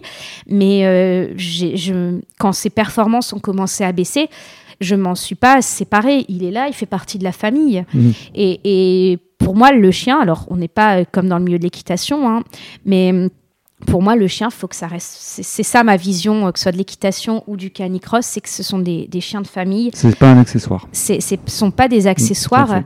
Et, hum, et, et- c'est vrai qu'en en canicross, on voit, les, de toute façon, les chiens qui aiment pas ça, ils finissent pas le parcours. hein. Ils finissent pas ou ils marchent ou. ouais, Ah, ouais. exactement. Mais le problème, euh, moi, c'est pas qu'ils marchent. euh, là, c'est la décision du chien. Par contre, euh, ce que j'aime pas, c'est parfois la réaction des maîtres.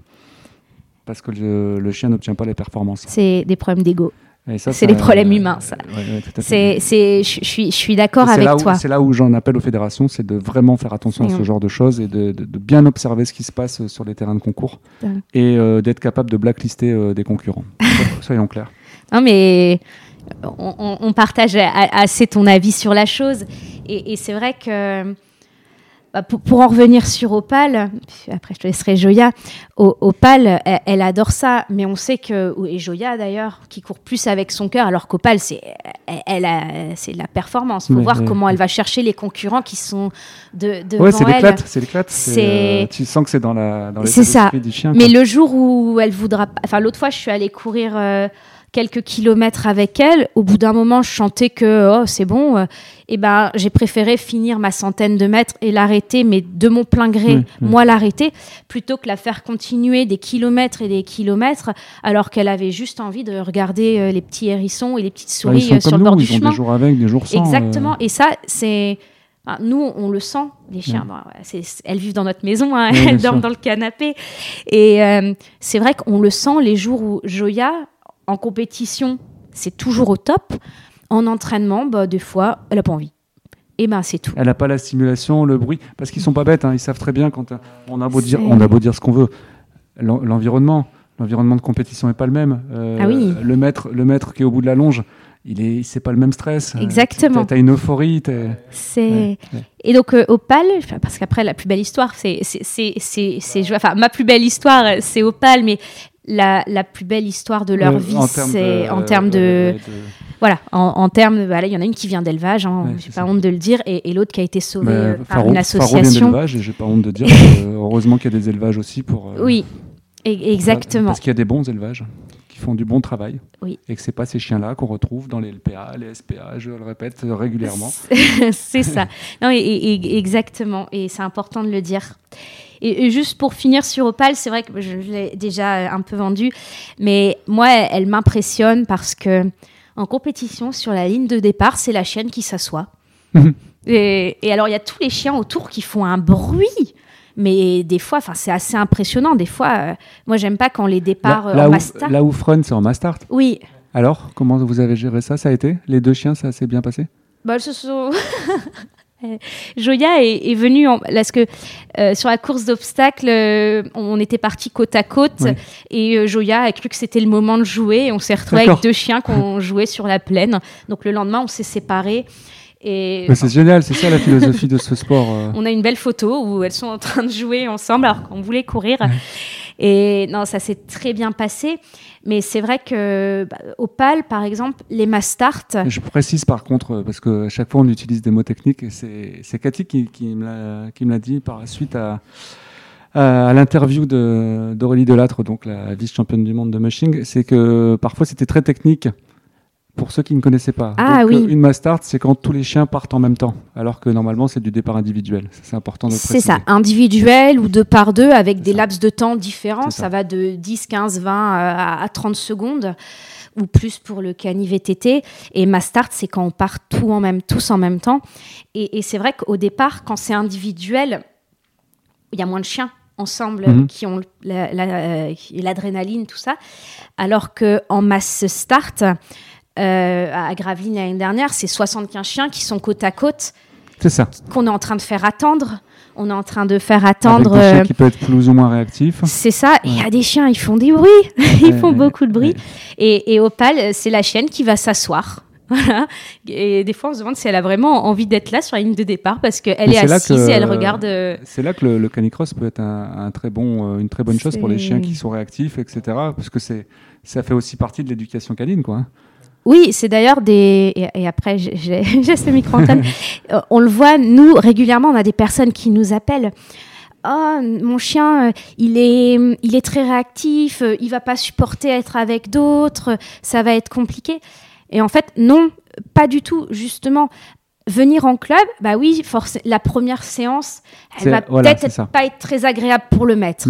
La deuxième, peut-être pas non plus. le chien va vite comprendre son intérêt Mais à venir chien- et à être calme. exactement. Tout à fait. Et exactement. Et là, on a un petit dernier euh, qui vient d'arriver dans le club.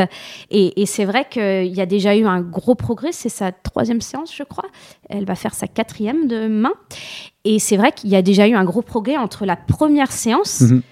Et la deuxième. Au bout d'un moment, bah, c'était un cani blabla. La deuxième séance, euh, je courais à, à côté de sa maîtresse. Bah, au bout d'un moment, il a compris qu'il fallait arrêter, en fait, parce que moi, bah, je courais avec Joya, justement, avec l'autre chienne. Bah, elle réagissait pas, elle. Elle, elle connaît son métier. Elle, elle faisait ce qu'elle avait à faire. Et à côté, le, le- le chien, il, il a par, compris par que... ouais, Voilà, ouais. en fait, euh, Mm. Bah, en fait, il n'y a pas besoin de crier. En fait, euh, je peux aller tout droit, je peux avancer. Et, et c'est vrai que l'esprit club, le, le club, ça structure et ça aide, euh, ça, ça aide des chiens qui un ont très des bon remède pour euh, pas mal de exactement. problématiques. Ouais, tout à fait. Voilà pour Opal, euh, l'histoire d'Opal. Donc, euh, mais c'est une chienne. Donc, hormis le fait qu'elle soit assise sur la ligne d'arrivée, c'est une chienne qui, euh, à part quand il fait trop chaud et que du coup je cours pas beaucoup, ouais. euh, parce qu'ils ont du gros poil, les huskies, donc quand il fait un peu trop chaud, c'est vraiment très compliqué. même à- parce que l'année dernière, il y a eu des courses à 20 degrés qui n'ont pas qu'ils ont été adaptés, mais en fait, c'était déjà trop chaud pour, pour, pour elle qui a beaucoup de poils. Et c'est- une battante, en fait. C'est quand elle voit quelqu'un devant, elle y va. Elle ne s'arrête jamais. Mais là, tu, as parlé d'un sujet euh, qui paraît euh, anodin, mais qui ne l'est pas, le réchauffement climatique. Euh, ça va être très compliqué. Les calendriers vont, à mon avis, de plus en plus se situer vers l'automne-hiver, printemps éventuellement, que l'été, euh, il va y avoir de plus en plus un, laps de temps où il n'y aura pas de compétition. hein. C'est forte, à part le TDM, puisqu'il se passe au mois d'août, je crois, euh, juillet-août, je sais plus, mais qui est en altitude, donc euh, c'est vrai que les températures sont moins élevées. Mais là, ça va commencer à être compliqué de trouver une date où il fait pas trop chaud. Déjà, la Coupe du Monde euh, à Plédran, euh, ils avaient diminué le, parcours suite à la température, donc ça devient compliqué. Ça, ça va être quelque chose à gérer, à prendre en compte. On va faire des courses de nuit. C'est une bonne idée, hein hein, À la frontale. En, nocturne. ouais. Mais c'est pour ça aussi qu'on on aimerait euh, viser euh, l'automne-hiver pour Mhm. faire une course. Enfin, moi, clairement, la, la course, il faisait 20 degrés. Bah, euh, c'était pas un plaisir en fait, ni pour moi, ni pour ma chienne. Pour Opal, on, on subissait toutes les deux Bien sûr. et euh, c'était pas un plaisir. Claire- Clairement pas cette course. Voilà, il c'est aussi ça un message qui est important. À, c'est comme nous individuellement, bah, il y a des hauts, il y a des bas. Bah, là, c'est pareil, sauf qu'on est deux. Et quand il y a un jour où les deux, ben, il y en a aucun qui tire l'autre vers les deux, bah, ça donne rien. Et ce jour-là, moi, c'était une contre-performance. Et, c'est important, voilà, c'est pas la faute de mon chien. L'observation du chien, c'est important dans ces cas-là. Hein. C'est ça. Pour éviter le coup de chaud ou, euh, qui, sont, qui peuvent être euh, mortels. Hein. Exactement. On va pas se mentir. Et exactement. Hmm. Bah, tout ce qu'elle voulait, c'était euh, sauter dans le fossé où il y avait de l'eau. Donc, c'est important de dire que il faut vraiment faire attention que c'est un duo. Et que c'est pas parce que nous on se sent bien euh, parce qu'il fait 20 degrés que le chien doit se sentir bien ou se sent bien. C'est ça. Quand on connaît bien son chien, euh, je pense qu'il y a pas mal de, d'événements précurseurs qui, où on va se dire oh il est pas bien aujourd'hui. Et Anthony le, le, disait bien dans son épisode que je vous invite à écouter. Euh, c'est vraiment l'observation du chien, c'est capital. Hein. Exactement. Donc ce n'est pas un sport individuel, je, je confirme. ça me fait penser aussi à, euh, à ton épisode euh, avec Lévi ah qui explique que voilà, le chien, bah oui, enfin il parlait justement de cette histoire de chien en appartement, il faut le promener, etc. Alors, les détails, je sais plus bien, mais qui disait voilà quand je promène mon chien je suis connecté à lui. C'est à dire que je suis pas en train de faire je autre suis pas sur mon téléphone, ou en train de faire je ne sais quoi de passer un coup de fil ou autre. C'est non je suis avec lui je suis présent. Il vaut mieux il vaut, il vaut mieux moi je dis toujours aux gens qui me demandent il vaut mieux euh, faire une, une, une balade d'une demi-heure qui est interactive où euh, mmh. on partage des moments euh, des moments de, riches avec son chien, mmh. une demi-heure, que faire une heure avec son téléphone dans la main et le chien il prend ses odeurs, mais à un moment le chien il s'emmerde en fait. Et de toute façon, on répond pas à ses besoins vitaux. Il faut lui montrer qu'on est là, qu'on le stimule, on lui dit oui, non, tu peux aller là, à droite, à gauche. Et le faire travailler aussi mentalement, c'est capital. Alors, notre, petite louloute. Et la petite Joya, ouais. Donc, euh, quand, on a, quand on a emménagé ensemble, en fait, euh, les parents de Claire ont, ont, adopté des chiens via une association. En fait, c'est une association. On va la, nommer parce qu'elle fait vraiment un travail fantastique. Va la nommer, association. la, mettre dans le, dans le truc. C'est un cœur pour eux. Et en fait, cette association, ils, ils sauvent en fait des chiens qui sont euh, dans des refuges dans les pays de l'Est. D'accord. Euh, principalement dans les pays de l'Est. Et euh, je dis qu'ils font un travail fantastique parce que bah, on, parlait tout à l'heure du, du, husky qui est fait pour être dans un appartement ou pas. Ben, malheureusement, on a eu une histoire aussi où, à travers le club, on a été contacté par une personne justement qui avait recueilli un husky qui avait été laissé dans la rue comme ça parce que justement certainement qu'il faisait trop de trop de dégâts euh, dans, dans l'appartement. Mm-hmm. Et en fait, elle nous a contactés. Sur le coup, on comprend. On se dit, mince, c'est quoi ce truc? Pourquoi, euh, pourquoi nous, on reçoit ce genre de message? Et en fait, c'est à travers le club qu'on a été contacté. Donc, c'est les coordonnées de, de, Claire qui sont dessus. Et, euh, et en fait, un petit husky. six mois, qui avait déjà donc acheté en élevage, qui avait été abandonné parce que bah, trop d'énergie, et, et, donc la dame, elle nous contacte, elle nous dit voilà, qu'est-ce qu'on peut faire? Et au final, on a, nous au début, on n'était absolument pas prêt à prendre un, troisième chien parce que c'est quand même euh, une organisation en plus à avoir. Vous allez m'annoncer euh, euh, une arrivée? Non. non, non, non, non, justement, c'est pour souligner le travail de l'assaut parce qu'en fait, du coup, nous, le, le, seul truc vers lequel on s'est tourné pour pouvoir essayer d'aider cette personne et ce chien, c'est de contacter cet assaut. D'accord. Et en fait, euh, ils nous ont vraiment euh, trouvé une solution en deux semaines euh, chrono, quelque chose comme ça. Alors nous, on a, on l'a, on l'a pris en fait à la maison pendant une journée pour pouvoir un peu le, bah, les, les, aider parce qu'au final c'est ça aussi. Hein, et les filles l'ont. Ouais, c'était un, c'était un bébé donc elles sont, elles, elles sont cool. franchement, elles ont été gentilles avec lui. Et puis on a, on a des vidéos rigolotes où ils jouent à trois dans le jardin. Enfin bref, c'était, c'était marrant. Même le bonheur pour le chiot d'ailleurs. Ouais, et puis bah, voilà donc bon, un cœur pour eux. Enfin vraiment une asso géniale. Et puis, euh, bah, du coup, euh, ils ont, en fait, dans les pays de l'Est, ils pensent que des huskies, c'est des chiens de garde. Alors, du coup. Euh, c'est compliqué. Ouais, c'est compliqué. Et, et du coup, bah, il y a plein de chiens comme ça qui, justement, font pas leur taf de chiens de garde, bah, qui sont abandonnés, en fait. Et bon, on regardait le site internet de l'assaut avec tous les, tous les nordiques, parce que du coup, ils sont regroupés par catégorie. Donc là, c'était les nordiques qui étaient, bah, qui étaient à l'adoption.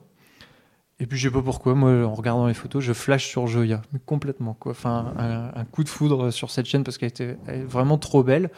Par contre, dans la description, c'est une chienne euh, qui est euh, hyper fugueuse, mais euh, mmh. apparemment, c'est l'impression que ça donnait en voyant son qui annonce. peut être une des caractéristiques du, ouais, husky d'ailleurs. Connaissant les huskies, mmh. ça peut, c'est pas forcément surprenant d'avoir des, des huskies fugueurs. Et bon, nous, il faut, faut, se mettre aussi un peu dans le contexte. À l'époque, donc on était à Quesnoy, dans une maison à Quesnoy avec un jardin qui fait, euh, enfin, qui doit faire 50 mètres carrés, donc pas idéal non plus euh, pour un chien, avec des un, dans le nord, il y a beaucoup les, les maisons avec les, les garages au fond du jardin. Oui, exact. Et où, enfin, qui sont assez facilement accessibles pour sauter dessus. Pour Mm. un chien, c'est Oui, facile. oui. En plus, c'est, ça aurait été une vraiment gazelle. très facile. Ouais. Mm. Ouais, c'est une gazelle. Et donc on, on s'est dit, bon, est-ce que c'est une bonne idée de la prendre? Est-ce que, enfin, on a, on a beaucoup réfléchi. Et puis, euh, ben en fait, euh, un jour, euh, Claire, elle me fait la surprise. Elle me dit, bah j'ai, voilà, j'ai réservé Joya. Donc voilà, ce sera J'ai ta fait un dossier d'adoption. Ouais, voilà, c'est ça. Et donc, euh, donc ça y est, bah, c'était, c'était parti. En fait, on allait, on allait adopter Joya. Alors Joya, du coup, ben, c'est, bah, je dis toujours que c'est le plus beau cadeau que Claire m'a fait parce que moi, comme je disais, j'ai toujours rêvé d'avoir un chien.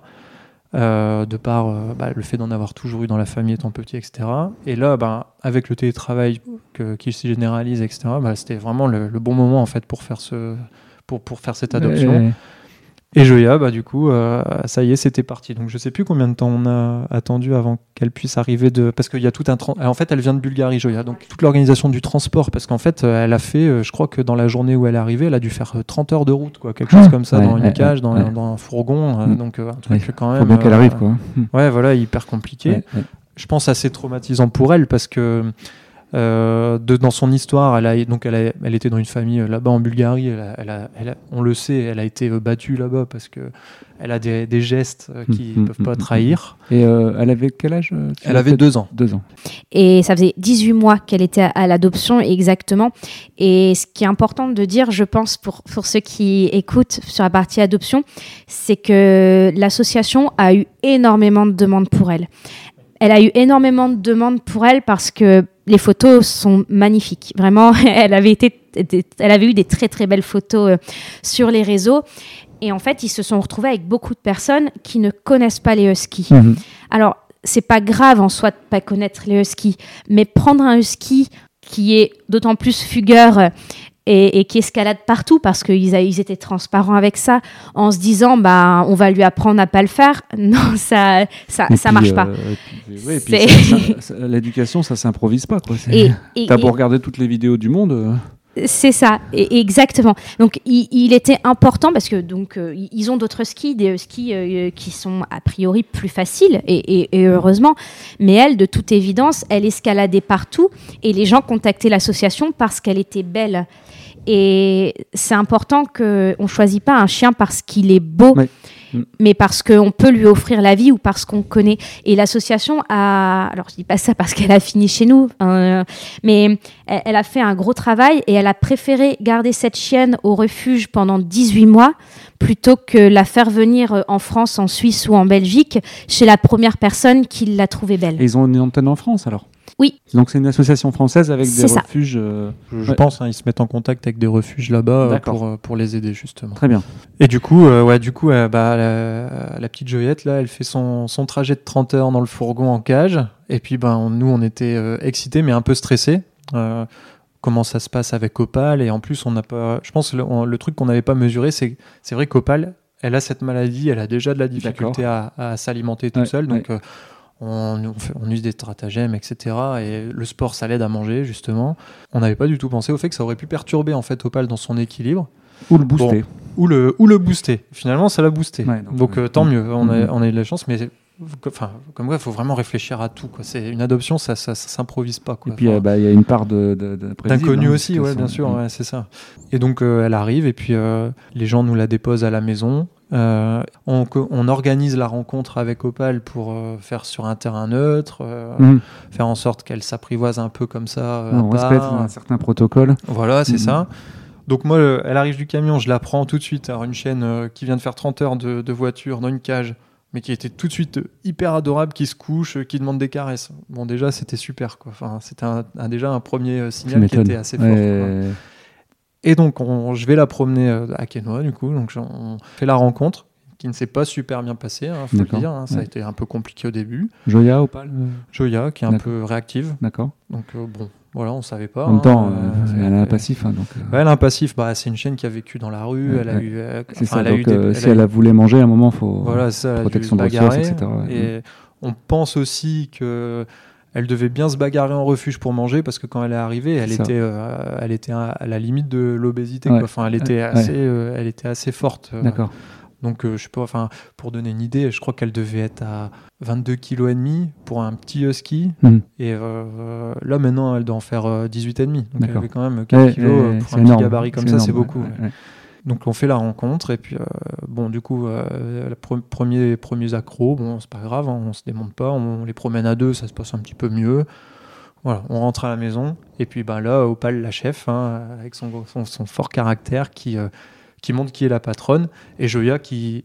En fait, ces chiens-là, ils savent pas, en- dans les pays de l'Est, ils savent pas vivre en maison, ils connaissent pas ça, en fait. Euh, elle devait pas connaître, en fait, le milieu euh, Ouais, de, ouais. de vivre dans une maison comme nous, on le fait en avec des France. règles, avec. euh, Voilà.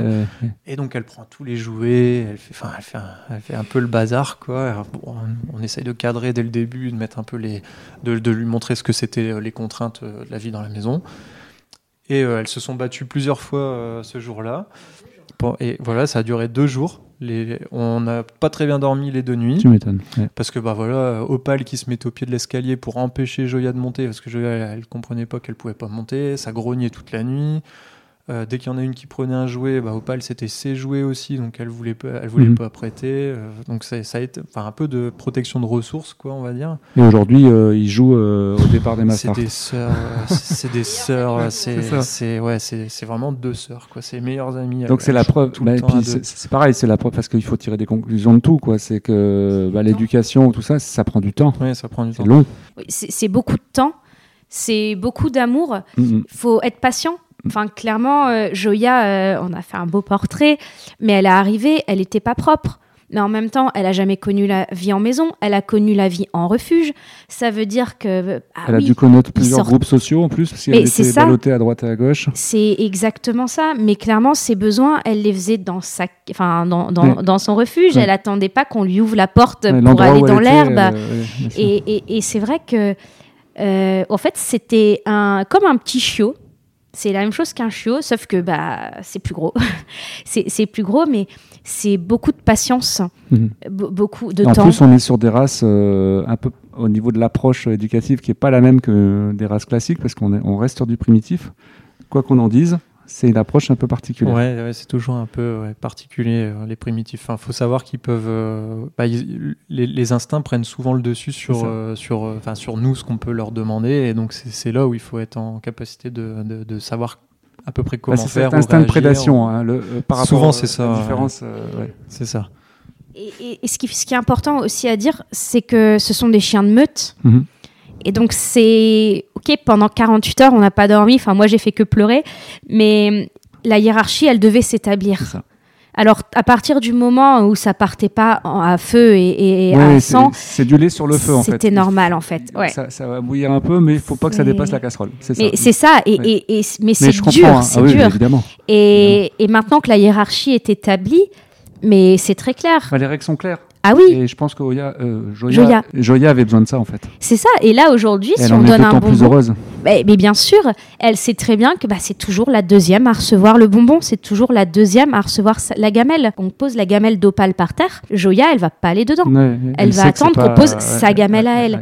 Parce que les huskies, faut le dire, ce sont des chiens très intelligents. Mhm. C'est d'ailleurs pour ça qu'ils ne font jamais quelque chose qui n'est pas dans leur intérêt. C'est parce que ils ont l'intelligence de se rendre compte qu'on leur demande quelque chose pour rien. et opportuniste. Exactement. Donc, euh, faut gérer. Ouais. Est-ce qu'on pourrait faire un appel à une association où on arriverait à trouver euh, des chiens qu'on pourrait faire sortir le week-end pour aller courir avec eux Enfin, essayer. Enfin, je sais pas si tu Ouais, vois. ça, ce serait à génial. travers l'association Canicross, machin, et puis peut-être qu'on on arriverait à, à faire connaître des binômes et peut-être qu'il y aurait des, des adoptions grâce à ça. Est-ce qu'on pourrait faire un appel à, à tous ceux qui écoutent Dog ADN et qui pourraient passer le message aux associations qu'on aimerait bien travailler avec une association Ah, ce serait génial. D'ailleurs, c'est, on avait vu ça, euh, euh, euh, ouais, sur une course. C'est, euh, C'est le canicross d'Arc la Bataille. D'accord Et juste la petite parenthèse, moi c'est ma course préférée de toutes les courses. Alors si elle, a lieu tous les ans depuis je, mettrai un plusieurs truc- je vais années. les regarder parce que je- j'en ai entendu parler, mais je sais pas. euh, Vraiment, c'est c'est une course très un très lien, chouette. Alors si, si Donc tu dis que c'est dans quel secteur? C'est à côté de Dieppe, à Arc la Bataille. Normandie.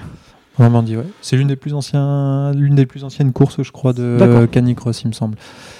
Mais cette course-là, ils ont, je crois qu'ils ont fait ça, c'est-à-dire qu'ils ont fait appel à un- soit un refuge ou une association qui, euh, qui s'occupe de chiens comme ça. Et euh, en fait, les chiens, euh, bon, je pense qu'ils doivent un peu connaître leur profil et savoir qu'ils sont un peu sportifs. Bien sûr, autres. bien sûr. Ils étaient là, en fait, dispo à l'adoption. Et puis, en fait, les gens qui voulaient pouvaient courir avec eux, en fait. J'ai trouvé ça génial comme idée. Je me suis dit, ça, c'est un J'adore. truc vraiment. J'adore, j'adhère. Ah ouais, non, mais faire une course comme ça où où il y a ce principe-là, c'est. Enfin, moi, j'ai adoré, quoi. Il y aura ça dans votre canicross que vous allez Bah, organiser au, idéalement, oui. l'année prochaine? Ouais.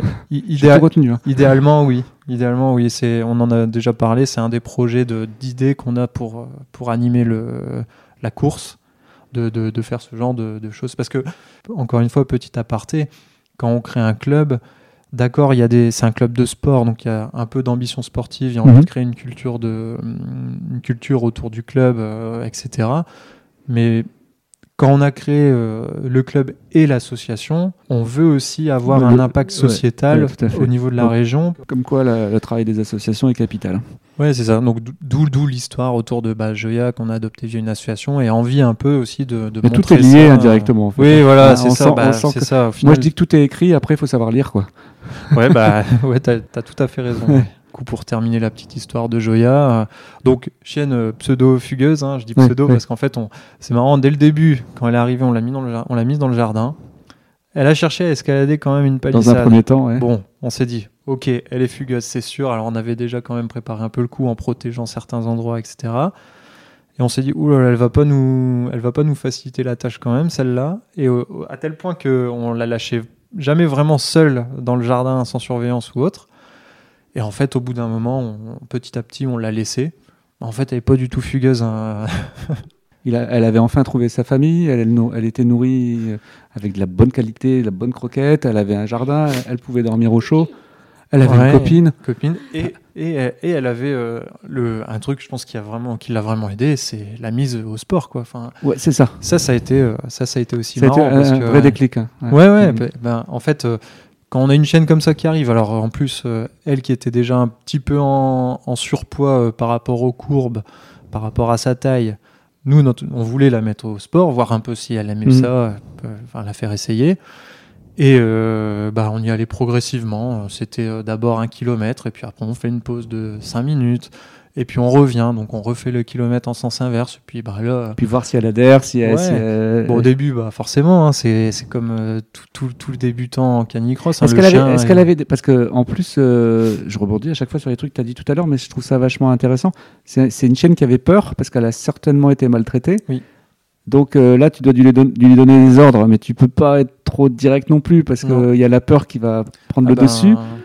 Dès, dès le début, le, le non, elle a, elle a tout de suite, Elle peut avec l'intonation, ouais. elle, a, elle a compris que non, c'était non. Quoi. D'accord. Et euh, enfin, parce que je pense qu'il y avait un peu de, un peu de peur, ouais, Ouais, euh, certainement. mais qui après, finalement, s'est Mais transformé au final, en plaisir. elle, voilà, elle, elle- comprend. Mais elle- quand elle est arrivée, elle avait peur de la moindre voiture. Elle avait peur de la moindre camionnette. elle n'était pas habituée à.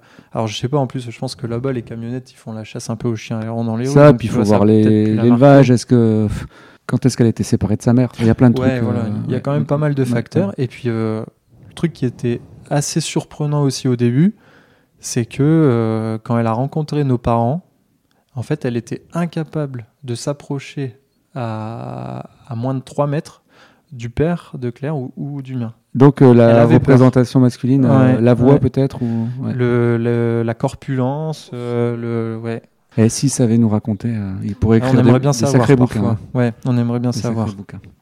Et donc ouais, donc une chaîne euh, bon qui avait un petit peu euh, quelques petites euh, peurs quoi euh, Mhm. qu'on met au canicross, donc beaucoup dans des lieux assez calmes, euh, qui court n'importe comment à droite à gauche, qui fait des qui, qui tire d'un coup, qui revient en arrière, enfin un Qui peu fait sa vie quoi. ouais un peu compliqué au début et bah, avec ce, tout, tout ce processus de commencer à lui faire comprendre la droite, la gauche, devant pour, pour euh, tracter.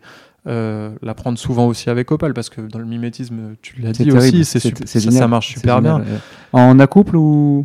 Alors euh, au début je crois qu'on courait à deux euh, chacun de notre côté avec l'une et l'autre donc euh, bah là elle a commencé à voir un peu comment ça se passait vraiment le canicross Et puis, euh, et puis après, en double laisse. Donc moi, Ouais. je cours avec une Ouais, double ouais. ligne de trait. Et, alors, euh, ça, envoie ouais, franchement, c'est génial. Je, je pense que je peux comprendre ce que ressentent certains avec des chiens euh, faits pour la course. ESD, euh, ce genre de choses. ouais, voilà. Avec les deux, euh, elle, euh, je pense que ça doit être à peu près euh, équivalent.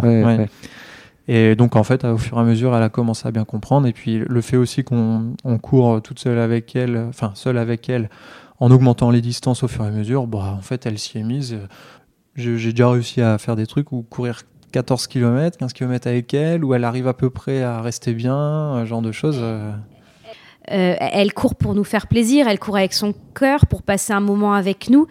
Euh, elle, elle court pas pour aller chercher le chien qu'elle voit à 50 mètres. C'est ça. Ju- Juste sur Joya, ce qui est important, euh, euh, je pense, à dire dans, dans son comportement, parce qu'elle a été maltraitée, ce qui fait qu'aujourd'hui, c'est une husky qui peut être réactive. Oui, bien sûr, évidemment. Et, et pourtant, quand elle a son harnais de canicross, quand elle est en course, elle ne regarde rien. Elle, elle fait son job. 80% Elle- dédié à la course. C'est ça. Elle, a, elle fait ce qu'elle a à faire. Mm. Elle ne regarde rien autour. C'est exactement la même chose que quand tu fais du monde trailing ou de la recherche du pistage. Le cerveau, il se met- le chien se met en mode reptilien, tu peux lui faire passer son pire ennemi à côté, il est concentré sur son truc. Et, et ça, je trouve ça assez génial, impressionnant hein, c'est euh, chez, chez Joya, alors Ouais. que c'est une chienne qui peut se mettre à sauter, à faire le kangourou, parce qu'il y a un chien dont la tête ne lui, a- ne C'est lui ça. plaît pas euh, quand elle le croise Ouais. euh, de l'autre côté du trottoir. Alors qu'en course, elle est, elle est dans son truc et elle le fait. Opale, donc voilà, elle- enfin, on, on l'a dit, hein, elle est froide, elle, elle s'assoit sur la ligne de départ, et puis par contre, quand c'est le Moi, boulot, c'est le boulot, hein, faut quand, pas c'est- quand le, quand le La compteur, rigueur euh, allemande. Ouais, bah, c'est un peu ça. C'est quand le compteur il démarre à 5, 4, 3, 2, 1. Là, ça y est, elle commence à switcher un truc et, et par contre, elle se donne, euh, elle se donne vraiment à fond. Et Joya, elle, c'est l'inverse. C'est quand j'adore faire des départs individuels avec elle parce que souvent, quand j'arrive euh, au moment où, où c'est notre tour de partir, le fait d'entendre les, les compteurs des gens qui partent juste avant nous, elle se met mais à faire des bons sur place. Oui. Elle, elle est, mais Ça, elle est on le voit fond. souvent chez les skis. hein. Euh, on le voit Ils beaucoup dans les courses de ouais. traîneau. Ah oui, il faut Ah ouais. voir ça. Mais je sais pas comment elle fait parce que Ouais, c'est ouais, c'est ouais. vraiment. euh, Ouais. On la voit pas sauter, mais elle, elle saute super haut et elle fait des bons. Et puis après, par contre, elle s'éclate. quoi. Enfin, on peut dire que c'est quand même un super destin. on a de la chance et je pense qu'on. Bah, c'est surtout elle, je pense, qui, est- qui et, je pense qu'on lui, lui, hein. on lui donne De beaucoup. toute façon, elle en est consciente. Elle, Ouais. en est forcément, elle voit bien la différence de la vie qu'elle avait avant et la vie qu'elle a aujourd'hui. Donc, euh, bah, merci à tous ceux qui ont tenu jusque-là. En même temps, c'est tellement passionnant parce que là, on réunit quand même pas mal de sujets. Est-ce qu'il y a un sujet qu'on n'a pas abordé que vous aimeriez évoquer? Est-ce qu'on fait un appel, on refait à nouveau un appel aux associations pour euh, ce joli projet de- d'essayer de sortir des chiens euh, à l'adoption euh, à, travers le canicross Je ne sais pas comment on pourrait faire. euh, il se rapproche de moi et je me rapproche de vous, ou je mettrai des liens. C'est ça, et même si c'est des associations en, en dehors de, de notre secteur, enfin de, de notre région, parce que les, les Hauts-de-France, c'est en plus très Après, vaste. il y a toute la partie logistique qu'il faut mettre. euh, ça. L'idéal, c'est que ça soit quand même pas trop Alors loin. pour nous, oui, mais Mm. ce que je voulais dire plutôt, c'était euh, s'il y a des associations qui écoutent à l'opposé de la France, il y a des clubs partout en France, et il y a notamment une commission chien de refuge D'accord euh, à la fédération, euh, à la À la FFLCC. D'accord. mais il y a une commission chien de refuge. Enfin, c'est- plus des petites présentations de chiens euh, qui, ont, qui, sont sortis des refuges. Mais il faudrait se rapprocher d'eux pour savoir concrètement ce qu'ils font. Mais je pense que s'il y a d'autres, des associations en dehors euh, de notre secteur, peut-être se rapprocher de la commission chien de refuge de la fédération ou directement euh, des clubs sur, la, euh, sur le site de la FSLC. Il y a une carte où on voit les clubs à proximité. Et après, c'est vrai que pour nous, s'il y a Ah bah, quelqu'un en me- métropole Je ou... m'offrais votre interface avec plaisir parce que ça serait un projet dans lequel je me investirais avec vous à 100%. Avec plaisir. Bon, bah génial. non, bah là, je pense qu'on a fait le tour. Juste euh, projet, on en a parlé. Donc, euh, moi, je vous attends pour le prochain Canicross euh, en automne. Et si, la dernière le dernier sujet, euh, j'ai pas cru comprendre qu'il y avait un, un adhérent qui avait eu des performances à peu près intéressantes là. Ah si, ouais. on si, va conclure d'en là-dessus, mais je pense que c'est Oui, important oui, d'en oui. parler. Ouais, c'est c'est- dans le, on va dire dans l'évolution d'un club. À un moment donné, forcément, on a envie d'avoir Bah, des. c'est- un club de sport, C'est hein, une donc on a, visibilité aussi. voilà, on a Ouais, envie ouais. d'avoir des performances, on a envie d'avoir des gens qui arrivent à se développer, à performer, etc. Donc on est toujours ouvert pour accueillir de nouveaux, Bien de sûr. nouveaux membres. hein. Et euh, on est contacté au mois de août, quelque chose comme ça, je sais plus bien, euh, par un, par un jeune, un étudiant, euh, donc qui s'appelle Paul, hein, qui, qui, qui vient faire ses études euh, dans la région, donc à Lille. Et euh, il faisait déjà du canicross, euh, donc il vient de, du côté de Tours, donc dans, dans, dans le club de, du, du coin. Donc c'est le club de, ouais, voilà, les acrobates. Les acrobates, d'accord. Et euh, je, je crois, alors je, je, je- pense que ça fait euh, un peu moins de. Ça, enfin, ça fait pas beaucoup de temps qu'il fait du canicross et en fait, il, il, il a eu euh, des bonnes performances cette année. Bah, il a fait, il a fait euh, vice-champion de France Junior. Il est allé à Plédran. Ouais. Il était à Plédran? Ouais, il était à Plédran. D'accord. Et puis euh, bah là, il rejoint le club euh, en septembre. Et c'est bien parce qu'on est super content parce qu'en plus, bah, il, est, il est super et, et bah voilà, il veut continuer de performer euh, en junior. Il a voulu nous rejoindre parce qu'il voulait retrouver une ambiance d'un club familial comme il connaissait par chez lui. Et donc voilà, donc euh, ben Là, on, on essaye de le mettre dans de bonnes dispositions et de l'aider le plus possible parce que bah voilà, faut un étudiant qui se déplace du- de, de- de sa région, de là où il a toujours vécu. euh, Ouais, moins de repères. euh, ouais. euh, bah ouais, ouais. voilà. Alors bon, ça dépend des gens, hein, c'est aussi, hein, mais Bon, en même temps, quand on vient dans le Nord, c'est facile. ouais, souvent on dit que c'est plus simple. Voilà, c'est simple. Mais, mais bon, voilà. donc- Soyons chauvins. Donc ouais, voilà, soyons chauvins. Mais donc on essaye de l'aider du mieux qu'on peut pour bah, déjà pour l'aider à bien préparer le régional là. À, Étaples. Coach Antoine. Ouais, alors moi je fais pas grand chose, mais j'ai, oh, ouais, il, Benoît il- Lançon. il se fait coacher aussi et- par Benoît et, D'accord. et ben bon moi c'est, pas grand chose, mais on essaye de l'aider voilà au moins pour Bah, euh, lui très trouver bien. des endroits où s'entraîner. Tu sais, ça fait euh, partie du tout, hein. Ouais, c'est ça, ça fait partie La de, du- performance, c'est aussi euh, n'avoir que, que ça à penser. Hein. Ouais, c'est ça. Et puis du coup, bah, on attend de, sans lui mettre la pression, euh, on attend de voir un peu ce que ce que ça va donner. Et puis nous, on est content parce que ça va nous donner Ça un met, peu ça plus met de tout un groupe autour d'un objectif commun. Je trouve ça c'est sympa. Ouais, c'est ça. C'est c'est c'est c'est le côté fun de Ouais, de, ça. de la compétition. Ouais, tout à fait. Et il va porter un maillot jaune? On espère. Normalement, euh, oui, au moins au régional. non, alors, bah, il faut qu'il se qualifie dé- déjà. Nous, c'est vrai que euh, au- aujourd'hui, euh, c'est notre meilleur athlète au, au sein du club. Mhm. on, on espère qu'il réussira à se qualifier au, au championnat de France avec un maillot jaune. Et, et ce qui est important, enfin, c'est qu'il y en a peut-être d'autres qui seront qualifiés, mais ce que je voulais dire, c'est que nous, depuis un an qu'on existe, euh, on, on a cette euh, opportunité de peut-être être représenté par une personne. Ah bah, on aimerait bien plus. hein. Il, y a, il y a des très bons vétérans aussi dans le club. On, on a des personnes euh, qui, qui peuvent au- au- aussi euh, espérer se qualifier, mais ce sera la première fois, nous, où on aura quelqu'un. Et puis la euh, mixité, la mixité, avoir, avoir des, des athlètes, des athlètes de plus haut niveau, moi je trouve que c'est un peu comme une sorte de leurre. Ça, ça te donne envie d'aller plus haut, plus loin. Oui, ben, euh, je te- euh, on te le disait en off juste avant euh, le podcast. Je n'ai pas pu venir à quelques entraînements et euh, on, on a confié Opal à Paul justement pour les entraînements. Il a fait des performances avec elle. Je ne savais même pas qu'elle pouvait faire ça. C'est fou. hein. Et, et- et- et c'est là où c'est là qu'on dit toujours la limite du chien, c'est l'homme en fait. hein. Et exactement, Ouais, ouais, c'est là où on voulait en venir. Bon, c'est une belle conclusion, moi, je trouve. Sur un super épisode. Ça me fait. Bon, c'est pour moi un épisode un peu spécial parce que depuis euh, le début de la création de ce club, je vous suis. Et euh, ça fait super plaisir de. Je vais dire des petits jeunes parce que 30 ans, euh, j'ai 50. Bon, au moins 30 ans, c'est des petits jeunes. Ça fait, ça fait. Non, mais ça fait super plaisir de voir que des gens s'investissent parce que moi, je sais ce que c'est que de gérer quelque chose. C'est beaucoup de temps.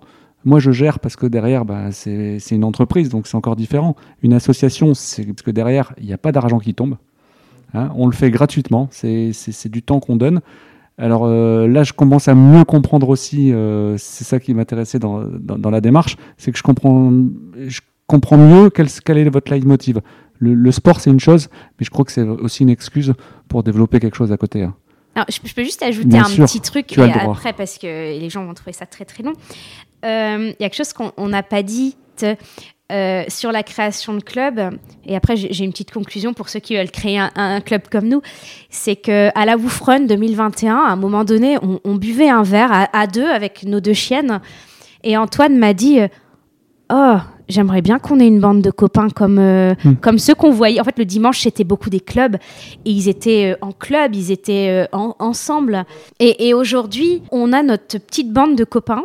Hmm. Et alors, je ne parle pas euh, é- égoïstement, hein, ça, ça, ça reste dans, dans un club, mais on est entre personnes, on s'entend bien. Ah oui, Il y a une bonne ambiance. passion commune. Exactement, on partage des bons moments, euh, on mange ensemble quand il y a une compétition. Et euh, il y, a- il y a vraiment ce côté, ce- cette envie de, de fédérer autour de quelque chose un qu'on projet aime. commun, ouais. Et, et juste si je peux dire un mot, et après je pose le micro promis, c'est pour les. Ce qui est compliqué au début parce qu'on a parlé de, du fait que, enfin là tel qu'on a parlé, ça a l'air euh, très facile, même si on a bien dit que ça prenait du temps. Il faut savoir qu'au début, on a fait plusieurs entraînements où on était trois, Évidemment. et il faut te dis- pas baisser les bras. Et tu te dis, waouh. Et je dis mais euh, Alors où est-ce qu'on va? C'est comme la gestion d'une entreprise. hein. Le Ouais, Le, premier jour, tu te dis, j'espère que ça va marcher. ouais, T'es pas sûr. Et puis, il y a, y y ce coup de boost. euh, Mais tout est exactement. réuni. hein, là, là, de toute façon, euh, tout est réuni. On est dans une, euh, une mégapole. Lille est une mégapole, hein, puisque avec Lille, Roubaix, Tourcoing, etc., on est dans une mégapole. Le chien, c'est, il y en a énormément hein, sur la région lilloise, je crois partout en France maintenant. On a deux super jeunes là, super dynamiques, qui ont envie de créer un truc sympa. Euh, c'est obligé que ça marche. Euh, moi, j'ai l'habitude de, j'ai l'habitude de voir les projets. Je sais ce qui marche, et ce qui marche pas. C'est évident que ça va marcher. Bah, c'est gentil, merci. En tout cas, ça pour que- le moment, ça marche. euh, C'est est pour ça que je vous suis dans vos projets et que je veux absolument, s'il vous plaît, les associations ou des personnes qui connaissent des associations, essayer de vous rapprocher de moi et, et je vous donnerai les coordonnées euh, d'Antoine et Claire pour euh, essayer de trouver un, projet où on pourra aller faire courir des chiens euh, à travers des, canicross. Et puis ce sera peut-être l'origine de, magnifiques adoptions. À très bientôt pour un nouvel épisode. Euh, je mettrai tous les liens de toute façon de, ce dont on a parlé euh, avec Antoine et Claire. Et euh, bah, je vous souhaite une excellente journée à tous et à toutes. Et puis des grosses caresses à vos toutous. À bientôt.